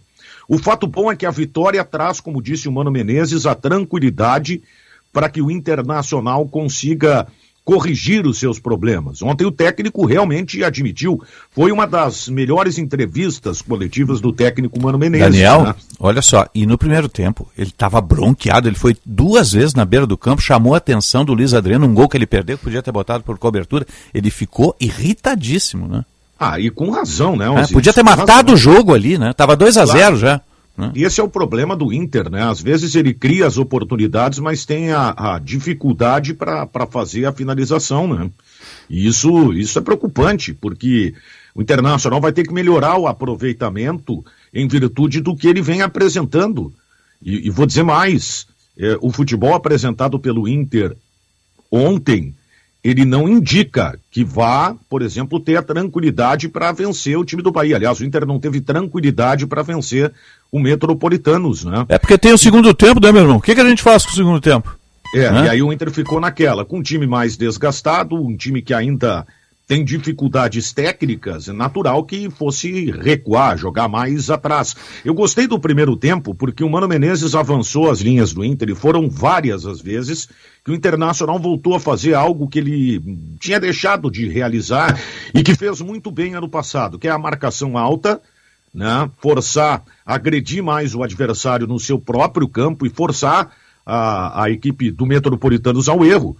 Foram muitas as jogadas que o Internacional criou em cima dessa marcação, que é o famoso abafa, né, Osiris? Sim. Que a gente sim. costuma dizer. O Inter pressionou bastante a saída de bola do adversário. E aí acabou tendo oportunidades, né? Os volantes do Metropolitanos não conseguiram sair para o jogo, perderam muitos passes e o Inter acabou é, atacando mais a equipe que é a equipe venezuelana é uma equipe amadora, com todo o respeito, né? É, é um time que tem muitas dificuldades e, e, e, se justifica na sua campanha esse esse fato de ter de, de, ser a única equipe da Libertadores que até agora não pontuou na competição. Daniel, é, deixa eu fazer uma reflexão aqui. Um ponto, né? Vamos lá. Deixa eu fazer uma reflexão. Eu acho que está tá muito presente e é cabível nesse momento. O que fez o Inter com toda a pré-temporada que teve para chegar neste momento, às portas de junho, sem um, um, sequer um condicionamento físico para correr 90 minutos. É, é, porque, olha, seguramente é um dos clubes mais mal preparados fisicamente do país. O que fizeram nesse tempo todo, Daniel? É, e o tempo que levou o Inter a perceber isso. Exatamente. Né, que mais chama atenção, né? Quem é gente... responsável por isso? A gente está quase na, na metade do ano, né? E o é. Internacional está demonstrando ser um time sem fôlego. Mas muito desse, desse cansaço vem também por, por, por ser um time mal organizado, né? Ou estar mal organizado, às vezes. Porque é aquela frase que a gente costuma dizer, né? O time desorganizado, ele corre errado, ele corre é. mais e cansa mais rápido. Ontem né? o PVC, na jornada do Paramount, usou o termo, eu estava ali ouvindo você e vendo a imagem da Paramount. E aí ele usou o termo, como o Inter não é inteligente no jogo. É. Como corre mal, ele quis dizer. Né? É, isso, isso prova que o time não está bem ajustado, né? E por isso que o Mano Menezes até admitiu isso, né? O bom é que essa. Essa, porque se o Inter perde esse jogo, tu imagina trabalhar esse, esse jogo contra o Bahia vindo de derrota, um ambiente que não, não seria positivo, e eu não sei nem se vai ser tão positivo para esse jogo contra o Bahia, mas ameniza ali um pouquinho. Eu quero puxar um pouco para o lado do copo meio cheio, né? Acreditar que pode amenizar um pouco. Porque também é o seguinte, né, Osiris? Se o torcedor for pro Beira Rio começar a vaiar o time já antes da bola rolar, o Inter vai ter dificuldades para conseguir vencer o Bahia. Mas vai ter né? igual, o torcedor não entra em campo, ele não corre no segundo tempo, Daniel. Não, eu sei, é. mas é, um ambiente de vaias é difícil para o jogador, ainda mais um time instável emocionalmente como é o time do Inter. Eu cheguei Além à conclusão que o Mano tem que guardar cinco substituições pro segundo tempo e tirar cinco. Pronto, para renovar o time, né? Não, isso aí virou quase que uma lei. É, né? tem que tirar, chega ali aos 15 do segundo tempo, ou aos 10, como foi o caso de ontem, bota 5. Pronto. É. Né? Eu, eu ontem, assim, eu teria, eu não teria colocado o alemão, né? O alemão ontem, é. meu Deus do céu, jogador com muita dificuldade, né? não adianta. Tinha um meme ontem nas redes que ele sentiu altitude. Né? É, ontem tinha, tinha uma imagem circulando de uma tentativa de treinamento que ele foi tocar a bola pro lado e bateu num boneco ali, né? É. Aqueles bonecos do, de, de treino e tal, e aqueles obstáculos, né? E é claro, e aí eu tô, quando a fase não é boa, o torcedor não perdoa. Mas ontem eu não, sinceramente, eu não teria colocado, achei que o alemão entrou muito mal no jogo. Né? O Wanderson, eu, eu não achei que fez uma boa partida. O Pedro Henrique é aquela história, é um jogador de muita dedicação. O Inter tem as coisas boas, teve o goleiro John, né? Sim que fez uma. O, o, John salvou o Internacional, tá? E o Nico também, né? Aí eu vou chegar lá. Ah. Aí, aí, seriam os dois jogadores, tá? As duas coisas boas do Inter. O John, porque o Metropolitanos perdeu a chance de empatar o jogo. Exatamente. É, era uma bola assim, puxa, para fazer. E o Nico Hernandes, né? Que, que a gente eu até brinquei, né? O Rich Valens, né? É verdade. Só tem uma coisa, ele bate até na vovó, né? É, Nossa não, senhora, o que é, bate o é, homem é um troço, né? Ele é, ele é um, um, um zagueiro de chegada. É, né? para usar um termo doce, né? Ele é diferente daqueles que o Internacional tem. Ele, tem um, ele é mais firme na marcação. E ontem ele se sacrificou pelo time. Sim. Se sacrificou pelo time. E ele então, teve a percepção, ele viu que ia sair o gol e preferiu ser expulso. Né? Então né? eu espero que não haja nenhum tipo de cobrança interna em relação a esse jogador, porque é o tipo de expulsão que se justifica. Né? O Tiger até chegou a usar esse termo na, na jornada e eu concordei. É, ele trocou o gol do Metropolitanos por um cartão vermelho, ou seja, ele se sacrificou para o Internacional não tomar gol e ele não teve outro recurso a não ser matar aquela jogada. Porque o Bareiro, o atacante do, do Metropolitanos, iria à área dentro, com liberdade. Né? Então, o que, o que ficou de preocupante é, foi uma série de dificuldades que o Internacional teve contra um adversário de baixa qualidade. Uhum. Mas, como disse o Mano, uma coisa é trabalhar na pressão da derrota, outra é trabalhar, mesmo não jogando bem, com um resultado positivo. É. Né? Então, veja como o cenário mudou em termos de classificação. O Internacional voltou a ser líder do grupo. Ele vai agora para essa partida lá no Parque Central contra o Nacional com uma outra situação de tabela. Né?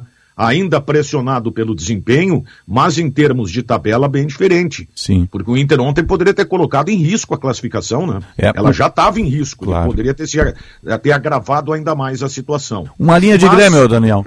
Uh, falando de Grêmio, o Renato é muito inteligente, né? O Renato vai descaracterizar o time e o treinamento que ele fez com portões abertos, ele simplesmente não indicou o que, que vai fazer. Mas o Grêmio vai com um time bem descaracterizado, não tem como, e a gente fala muito da questão do Inter, o Grêmio também fisicamente tem problemas, né? No clássico Grenal foi um time e foi o jogo em que o Grêmio, comparado com as últimas partidas, teve mais intensidade, né? Mas é aquela história, por mais que queira se ganhar o Campeonato Brasileiro, a necessidade de poupar acaba sendo maior, né? ainda mais o Grêmio, que tem ainda jogadores entregues ao departamento médico e alguns que estão jogando sem totais condições.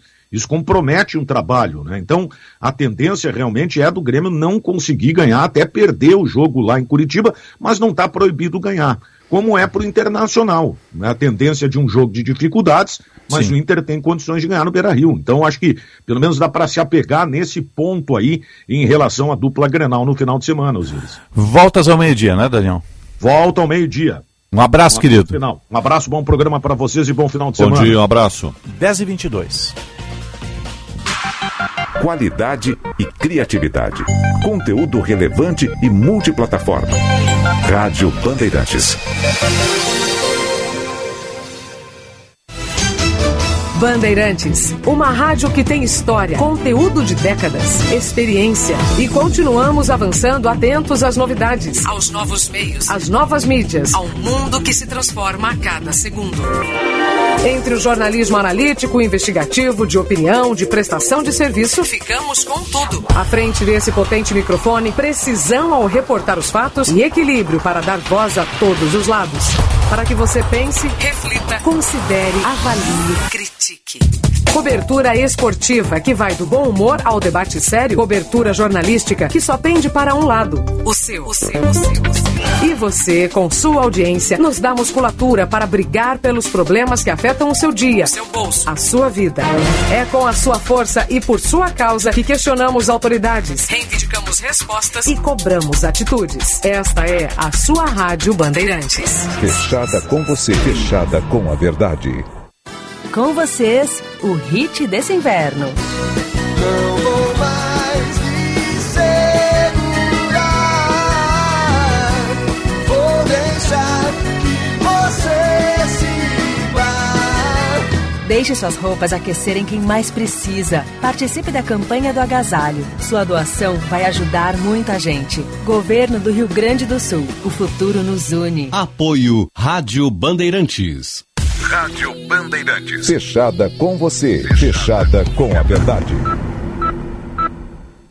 Os hotéis da Rede Master oferecem infraestrutura completa para a produção de eventos, viagens a negócios e até mesmo lazer em família. Suas unidades ficam localizadas em bairros estratégicos nas cidades de Porto Alegre, Gramado e Curitiba. Na Rede Gaúcha Master Hotéis, cada experiência é master. Com o código BAND, você garante tarifas exclusivas. Acesse www.masterhotels.com.br ou ligue para 0800 000 2766. Se em algum momento você pensou em fazer uma obra ou reforma, a hora é agora. Eu sou o Írio Piva, diretor do Grupo Elevado, e quero te fazer uma proposta. Nós unimos todos os esforços, com bancos e fornecedores, para que nesta semana, até dia 27, pudéssemos garantir uma negociação completamente diferente do padrão de mercado. Sua obra vai sair. Visite a Elevato. É negócio garantido. Rádio Bandeirantes. Atenção engenheiro, foi prorrogada a temporada de isenções do Singe Saúde. Aproveite esta chance e contrate agora os melhores planos de saúde e odontológicos sem carências para novas associações. Conheça também as opções de gratuidade no plano de emergências médicas e odontologia. Seja sócio do Singe RS. Saiba mais no portal Sindicato dos Engenheiros. Destaque no Marcas de Quem Decide 2023. Estão abertas as inscrições para a terceira edição do Orçamento Participativo do Sind Bancários. Serão aceitos projetos culturais, sociais e esportivos de sindicalizados da base de Porto Alegre e região. As inscrições podem ser feitas até o dia 5 de junho pelo e-mail orçamentoparticipativo@sindbancarios.org.br. Veja o edital e saiba mais em www.sindbancarios.org.br. Sind Bancários. Diga sim para quem defende você. Rádio Bandeirantes. Em tempo real, o que acontece no Brasil e no mundo e que mexe com você. Jornal Gente.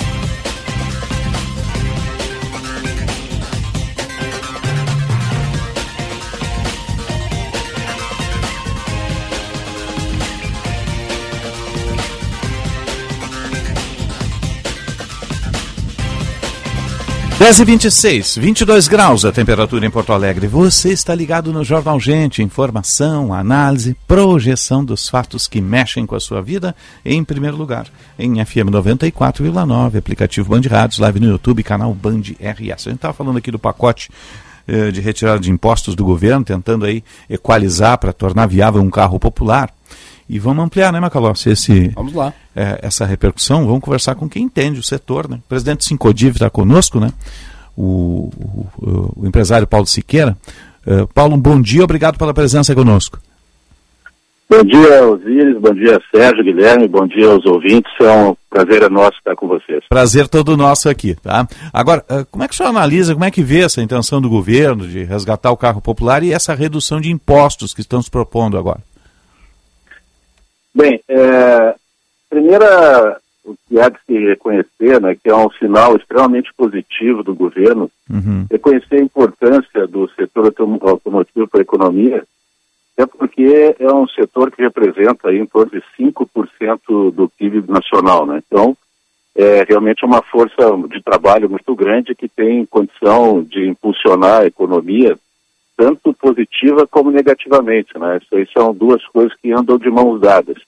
Nós temos pesquisas aí que, que demonstram que 25% do, do sucesso ou do fracasso do desenvolvimento econômico de uma economia organizada ao redor do mundo tem a ver com o setor automotivo. É, e gera muito Mas emprego, o- né, presidente? Oi? É gerador de muito emprego, né? Exatamente, são é, é o, o- o setor automotivo representa centenas de milhares de empregos, né, mais de 350 mil empregos diretos né, aplicados nessa, nessa atividade. Então, realmente é um setor muito importante. Como eu estava dizendo, então esse reconhecimento nesse momento é algo sensível para nós. Entretanto, o, há que se considerar que esses anúncios que foram feitos até o momento, né, eles ainda são pobres em detalhes para a gente medir a eficácia desse plano, né? Sim. A gente tem algumas considerações a respeito disso. Ah, presidente, aqui Guilherme Macalossi, deixa eu lhe fazer uma pergunta ah, que eu acho que é importante. A ideia do carro popular, o nome popular, será que se, se, eh, se- será que é adequado o nome popular? Porque se nós pegar metade da população, a renda média é de 537 reais. Não está se fazendo uma política pública voltada para um setor muito específico da economia? É, é possível que essa tua análise tenha encontre razão, né? É, por alguns detalhes. É, o carro popular, ele foi um apelido, uma alcunha, né, que ficou eh, muito conhecida a partir da década de 90, quando o presidente Itamar resolveu lançar o, um carro popular. né? Até o, o já extinto Volkswagen, o Fusca, né, foi, foi revitalizado naquela condição. Sim. Aquele carro, naquela época, custava cerca de 8 mil dólares. Se nós pegarmos o- o- esses 8 mil dólares, né, comparado a, a- aplicando, na verdade, a variação cambial atual e a inflação do dólar, nós vamos chegar num valor muito próximo ao carro que a gente chama hoje um carro de entrada, os carros mais baratos, né? Algo em torno de 70 mil reais, mais ou menos. Entretanto, os dois automóveis são incomparáveis. Aquele automóvel lá de trás, ele não tinha nada de tecnologia que nós temos hoje, não tinha nada de itens de segurança, de redução de poluentes, enfim, pacotes tecnológicos e pacotes eh, eh, que, que decorrem em função de lei de redução de, de poluentes, enfim, na- nada disso tinha naqueles veículos antigos. A ponto de até um retrovisor do lado direito, como se fala. Sim, muito retiraram, não, né? Não, não, não ter naquele carro, né? Sim, sim. Bom, isso, essa característica desse carro de entrada hoje, então por essa razão até não está tão caro assim, né? Porque ele com todo esse aparato tecnológico e legal, inclusive, né? Ele é equivalência em dólar, ele é mais ou menos o mesmo preço. Esse carro de entrada até talvez esteja mais barato do que já foi lá em tempos atrás. Entretanto, existe uma tendência mundial né, de que a indústria eh, pós-pandemia ela tem optado, sim, né, por um volume menor né, em razão de uma maior rentabilidade. Isso a gente pode ver, por exemplo, nos Estados Unidos, em 2017, por aí, nós tínhamos cerca de 20 modelos com preços até 20 mil dólares. Para a economia americana é algo muito barato, muito acessível. Hoje, pós-pandemia, nós temos apenas dois modelos. Isso não é diferente aqui no Brasil, porque dos 20 carros mais vendidos hoje no Brasil, nós temos apenas seis que a gente pode chamar assim de veículos de entrada, veículos que estão aí em torno de 60, 70 mil reais. 70 mil reais, melhor dizendo, né? Sim. Então a gente vê que é uma, uma tendência mundial. E outro efeito da pandemia, né, mas que no Brasil já era uma, uma questão aí que vinha, vinha acontecendo, né, é a redução do PIB per capita, ou seja, o empobrecimento das populações. Junta isso aí, a perda de renda, com um juro alto, como nós temos aqui, na verdade se estabelece uma condição de que o carro, para uma, uma, uma camada eh, mais sensível da população em termos econômicos, ele fica realmente inacessível. É, presidente, o, o, o que preocupa é justamente essa questão da renda que o senhor tocou aí, né? O brasileiro está endividado, grande parte das famílias, é, todo, a maioria das pessoas que sai de uma concessionária, que sai de uma loja de carro, sai com um carnê junto, não é? O senhor vê possibilidade de uma retomada, mesmo que a médio prazo, com esse cenário é, é, de endividamento familiar e individual que existe hoje? Olha, o que a gente vê nos melhores momentos da, da, da economia brasileira, em termos de, de aquisição, né, de produção e venda automotiva, é quando os níveis de financiamento estão na faixa de cerca de 60%. Isso naturalmente vem atrelado com uma menor taxa de juro. Hoje nós estamos com a maior taxa de juros desde 2016. Isso tem consequência. Tá? Então, os bancos, o, as linhas de crédito, as ofertas de, de, de, financiamento, elas se reduziram mais do que a metade. Né? Hoje nós estamos abaixo de 40% de tudo que é vendido é financiado. A gente sabe, né, por uma definição econômica, que o, o, o crédito é a mola do desenvolvimento de qualquer economia, de, principalmente uma circunstância de varejo de um bem como esse. Né?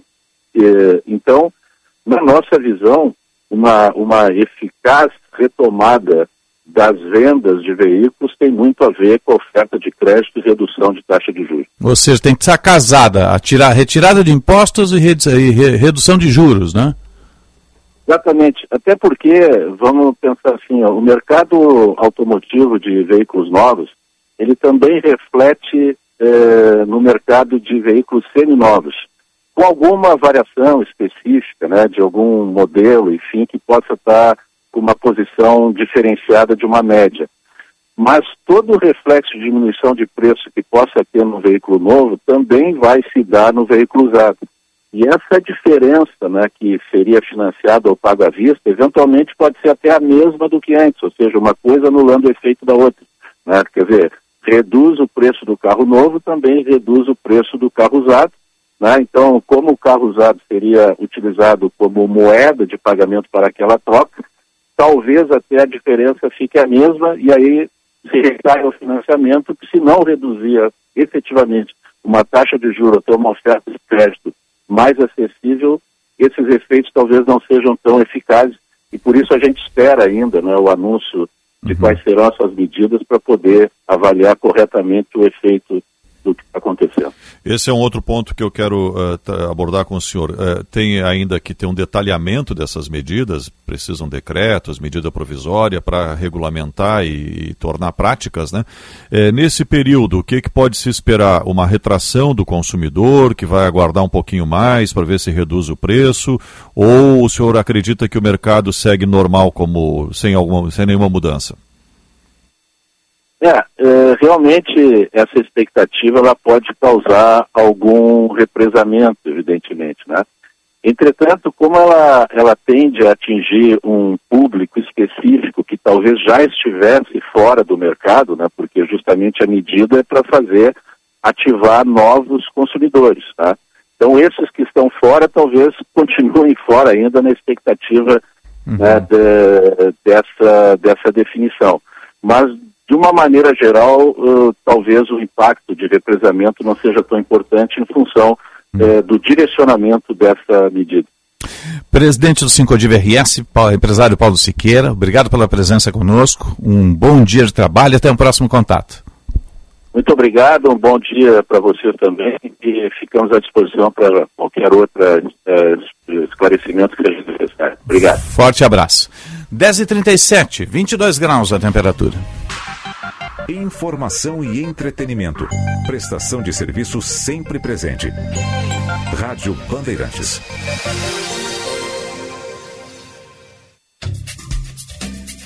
Fena Doce 2023, de 2 a 18 de junho, em Pelotas. As delícias que dão água na boca, os sabores irresistíveis. E a cobertura, é claro que é na Band. Você acompanha as notícias da feira mais doce na Band TV rádios Bandeirantes e Band News e Band Digital. Aqui você tem o recheio para não perder nenhuma fatia. Oferecimento Fena Doce, doce sabor da infância, de 2 a 18 de junho. Realização CDL Pelotas. As temperaturas caíram e as tarifas da Master Hotéis também. Nos hotéis da Master em Porto Alegre, Gramado e Curitiba, você fica quatro dias e paga apenas três. Isso mesmo, você garante até 25% de desconto no período todo da sua estadia. A promoção é por tempo indeterminado. Acesse o site www.masterhotels.com.br, escolha o hotel da sua preferência e faça sua reserva. Ficou com dúvidas? Converse com a nossa equipe de reservas no 0800 000 2766. Você ainda não se inscreveu na Feira Brasileira do Varejo? Participe da décima edição, nos dias 24, 25 e 26 de maio na Fiergues e conheça as grandes novidades do setor: palestras, workshops, expositores e muitas oportunidades de negócios. Venha para a FBV e aprenda o jeito brasileiro de fazer varejo. Inscreva-se em feirabrasileiradovarejo.com.br. Realização Cindy Lojas Porto Alegre. Rádio Bandeirantes.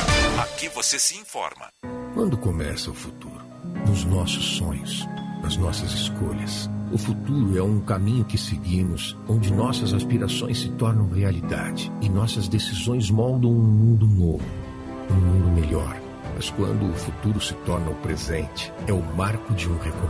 Porque o futuro não começa, ele se renova. E nós nos renovamos com ele. A BS Bills agora é B8. Reinventar o futuro. Agora. Seja lá o que faz bem para você, conte com a Panvel que fica tudo bem. Fica, fica, fica tudo bem.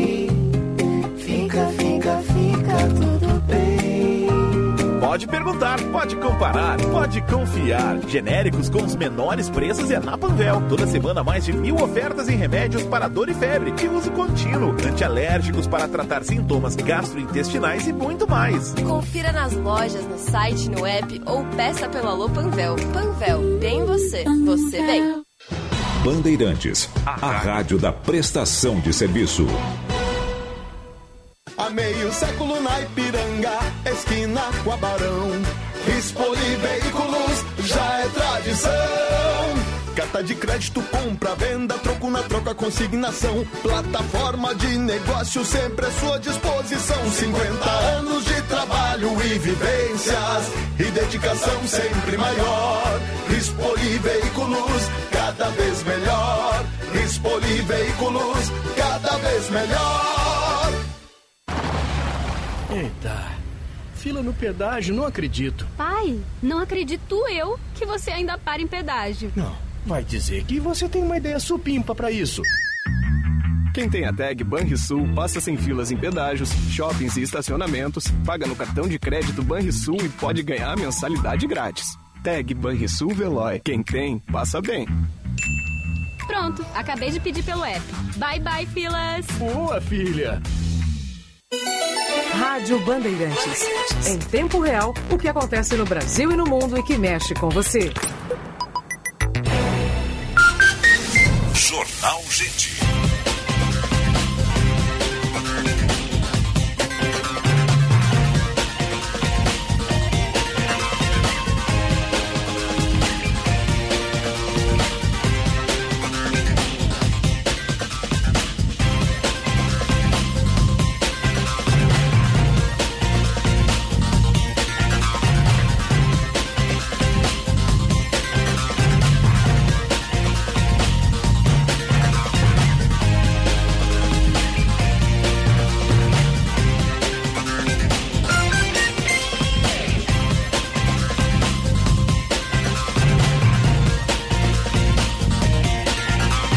Dez e 42, 22 graus a temperatura em Porto Alegre. Você está ligado no Jornal Gente. Informação, análise, projeção dos fatos que mexem com a sua vida em primeiro lugar. Vamos falar de smart cities e cidades inteligentes. Cidades Inteligentes. Inovação e mobilidade com Marcos Coester.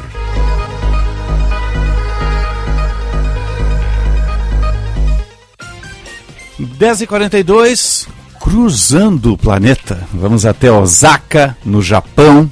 Acho que aqui nós temos 10 e 42, lá deve ser 22 horas e 42 minutos. Boa noite para você aí, Marcos Quester. Boa noite, bom dia, Osíris. bom dia aos amigos aí. Exatamente, 22 horas 42 minutos aqui do outro lado. Né? Quase sábado aqui já, Osíris. Opa! Né?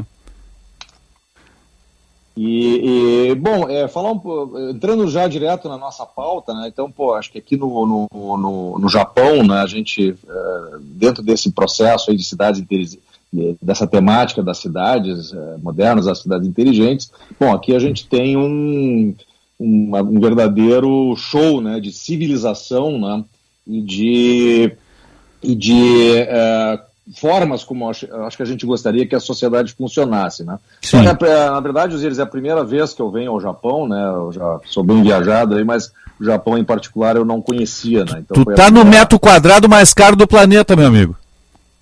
Não, acho que aqui em Osaka não é. Então Não, é que sim, cada né? cantinho eles, olha, eles valorizam muito, né? Sim, sim, sim. É, é, é- é muito, vamos dizer assim, tudo é muito cuidado. Tudo Mas Isso. a primeira questão, assim, Osiris, que me chamou a atenção é, a, é o espírito, né? A, a gentileza, a educação, a empatia, o respeito do japonês. Uma coisa realmente fora de série, né? Mesmo né, quando a gente faz alguma. ah, a pessoa vai chamar atenção, vai na alguma coisa de trânsito, assim, eles são extremamente educados, né? E não, não tem nenhum. Eu não, eu não vi nenhum. Eu estou aqui agora uma semana, né? Não vi assim nenhum episódio, nenhuma, nenhum testemunho assim de nada agressivo, de nada grosseiro, né? Eles são, são eh, absolutamente gentis, né? E, e a gente fala um pouco também dessa questão da eh, estagnação do Japão, né? Então o Japão é, uma- é um país que vem eh, decrescendo a população, está estacionado e decrescendo, né? mas isso traz uma ideia assim de uma economia, sei lá, é, decadente, tá? E é exatamente o contrário, Osiris, tá? É, é a economia aqui, eu estou num bairro aqui a quatro estações do centro de Osaka, né?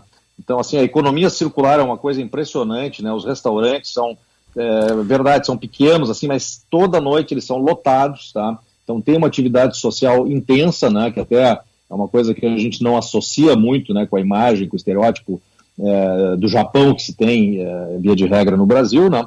Uh, e, e, muitos pequenos negócios. Então a gente vê pequenos uh, artesãos, uh, metalúrgicas, oficinas, né, tudo isso no bairro e funcionando. Então essa economia circular deles é uma coisa sensacional. Né?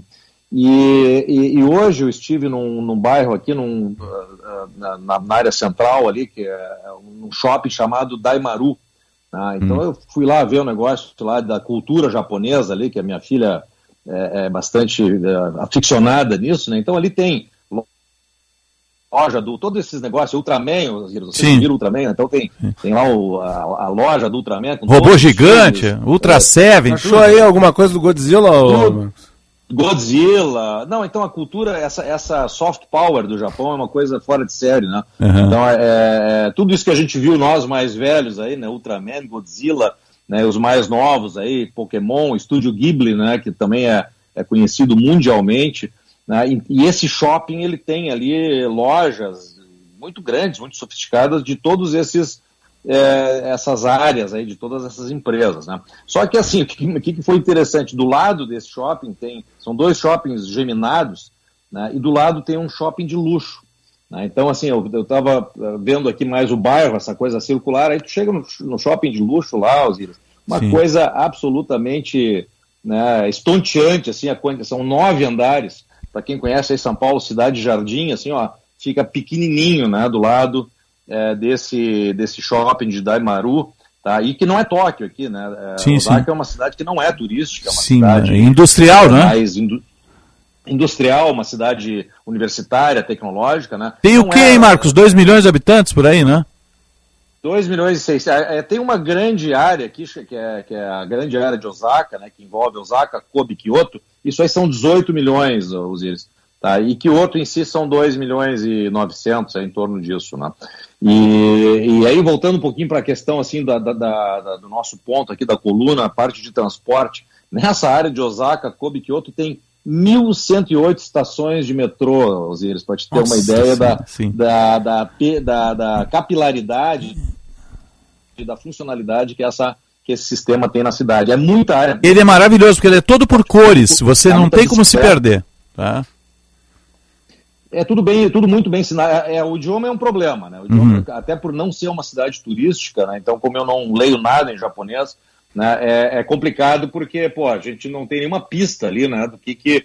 Né, claro, os metrôs têm sempre a sinalização em inglês, né, mas fora, fora dos metrôs nem tudo é sinalizado, né, então tem, tem horas ali que a gente fica, fica meio devendo, né, mas eu estou tô assessorado aqui de uma pessoa que conhece bem, fala bem japonês aqui, que, que a, a gente se vira bem com isso, né.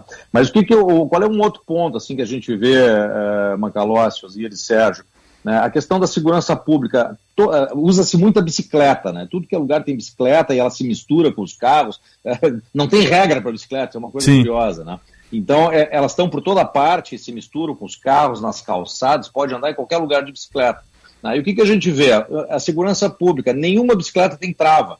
Né? Então, tu vê a bicicleta largada em estação de metrô, na frente do supermercado, na rua, né, as pessoas simplesmente deixam ali a bicicleta, né, raramente tu vê uma bicicleta com corrente, né, a maioria não, não vai nada, né, então assim, o furto não é uma coisa comum, né, e aí toda essa sensação de segurança que se tem aqui é sensacional, porque, pô, apesar de não conhecer o idioma e de, assim, ocidentais não serem muito comuns, aqui a grande maioria da população é asiática, né, é, a gente se sente em casa, é uma coisa curiosa, né, porque tu não te sente um, um estranho não te sente inseguro em nenhum momento né, é, do, de toda a andança aqui por transporte público, rua, etc. Né? E, e, e, a gente também vê muita criança, né? Então, crianças indo sozinhas para a escola, cidade grande aqui, né? Isso aqui Sim. é uma cidade do tamanho de São Paulo, né? Claro. A área metropolitana. Então, uhum. crianças sozinhas de, de, sei lá, 7, 8 anos, caminhando sozinhas para a escola, né? É, muitos casais jovens uh, andando de bicicleta com as suas crianças ali na cadeirinha, né? Então, é, é, é, é eu acho que aqui está o futuro, viu? Que é uma sociedade que não está tão preocupada com o crescimento econômico, né? Com, a, com essa coisa que a China tem muito, né? Desse negócio de crescer 6, 7, 8, 10% ao ano, né? Acho que o Japão já já estabilizou essa, essa, esse objetivo, né?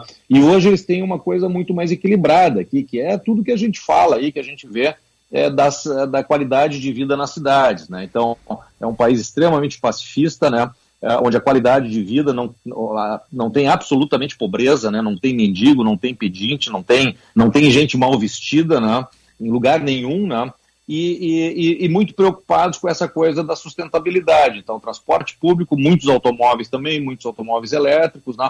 Eu acho que aqui, né, é, é, apesar da gente ter essa pecha, assim, de que, pô, o Japão lá, né, eu mudei completamente aqui a minha opinião, né, de que, de que é uma, era uma coisa estagnada e até, né, quem sabe, decadente. Né, hoje me convenço aqui que é exatamente o contrário. Tá? Eu acho que é uma sociedade que está à frente do, da média geral, Tá? Um, tem um padrão de vida aqui comparável ali ao norte da Europa, né? E, e, e, a gente vê muita qualidade de vida, muita, é muito vibrante tudo, né? Então, é, essa coisa no, no, no almoço, é, é, um povo muito social, né? Então, essa coisa da, da, da, da, do convívio, principalmente nas refeições, é sensacional, né? E aí tu vai para a área central lá de, de Osaka, né? Que né, é, tem esses, essa, essas lojas de marca, etc. Então, é uma invasão aí de é, principalmente chineses aqui, ou mesmo coreanos, né?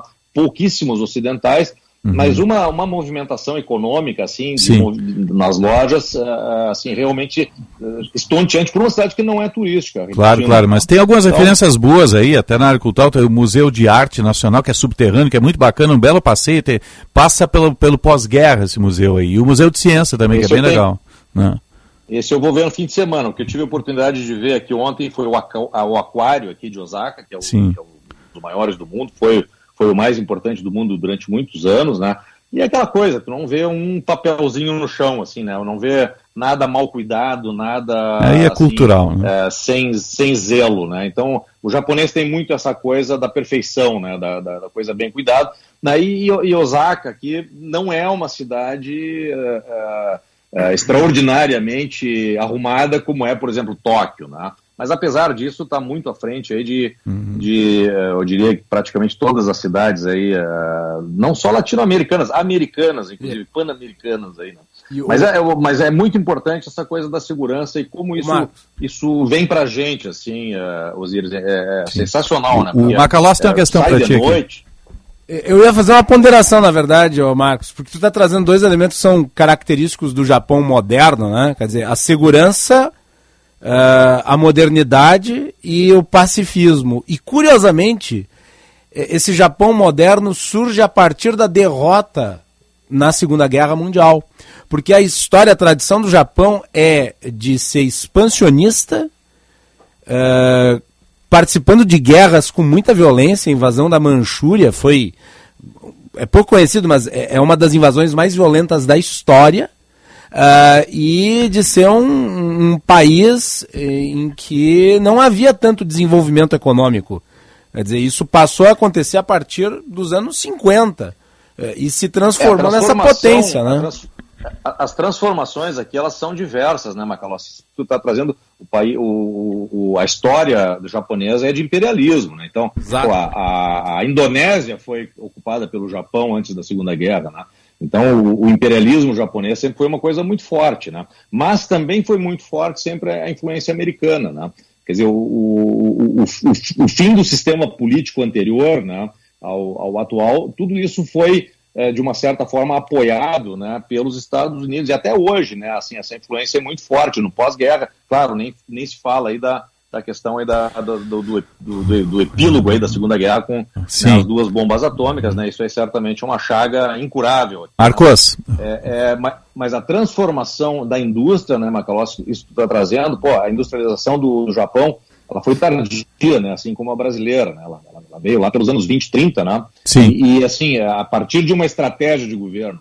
Claro. E, e, depois eles nos ensinaram, eles ensinaram o mundo a, a, ao sistema Toyota de produção, né, pô, eles ensinaram o mundo a reinventar a indústria. Correto. Marcos... Eles, eles, eles recriaram esse processo todo. Né? É, Marcos, bom, bom resto de viagem. Hein? Se passar por Tóquio, dar uma chegadinha aqui na Bara, que é o bairro dos eletrônicos lá, que é fora de série, mas nem tudo pode ser trazido para o Brasil aqui. Tá? E um forte abraço, bom final de semana e vai, vai nos museus um aí de Osaka. Abraço. Tá? Um forte abraço e até semana que vem. Até semana que vem. Abraço, Marcos. Marcos Quester, uh, Smart City, cidades inteligentes, percorrendo o mundo do Japão, um mundo à parte, né? É fora de sério. É uma bela visita, só que é muito caro também. Né? Quem acha que Paris é caro, Londres é caro, o Japão é muito, muito caro, caro, muito caro. caro. Agora, em matéria de mobilidade, você entra no metrô, é tudo por cores, metrô tudo tem placa em inglês, qualquer guarda fala inglês com você dentro do metrô. Né? Que isso é uma realidade em Tóquio. Já para o interior é diferente um pouco. Né? Exatamente. É bem diferente. Uh, Sérgio volta no Band Cidade. Isso aí. Macalossi no Bastidores. Dá uma manchete aí, Macalossi. Para falar sobre a indústria automotiva. Ah, que maravilha, né? Fale bem. 10h55, vamos ficando por aqui. Tá chegando Atualidades Esportivas, primeira edição, com Luiz Henrique Benfica e a turma de esporte repercutindo a vitória do Internacional na Libertadores da América. Não é o Benfica? é o Ribeiro, Francisco Ribeiro Neto, tá bem ancorado. Vamos ficando por aqui, eu volto no tempo real às seis da tarde. Tchau, pessoal.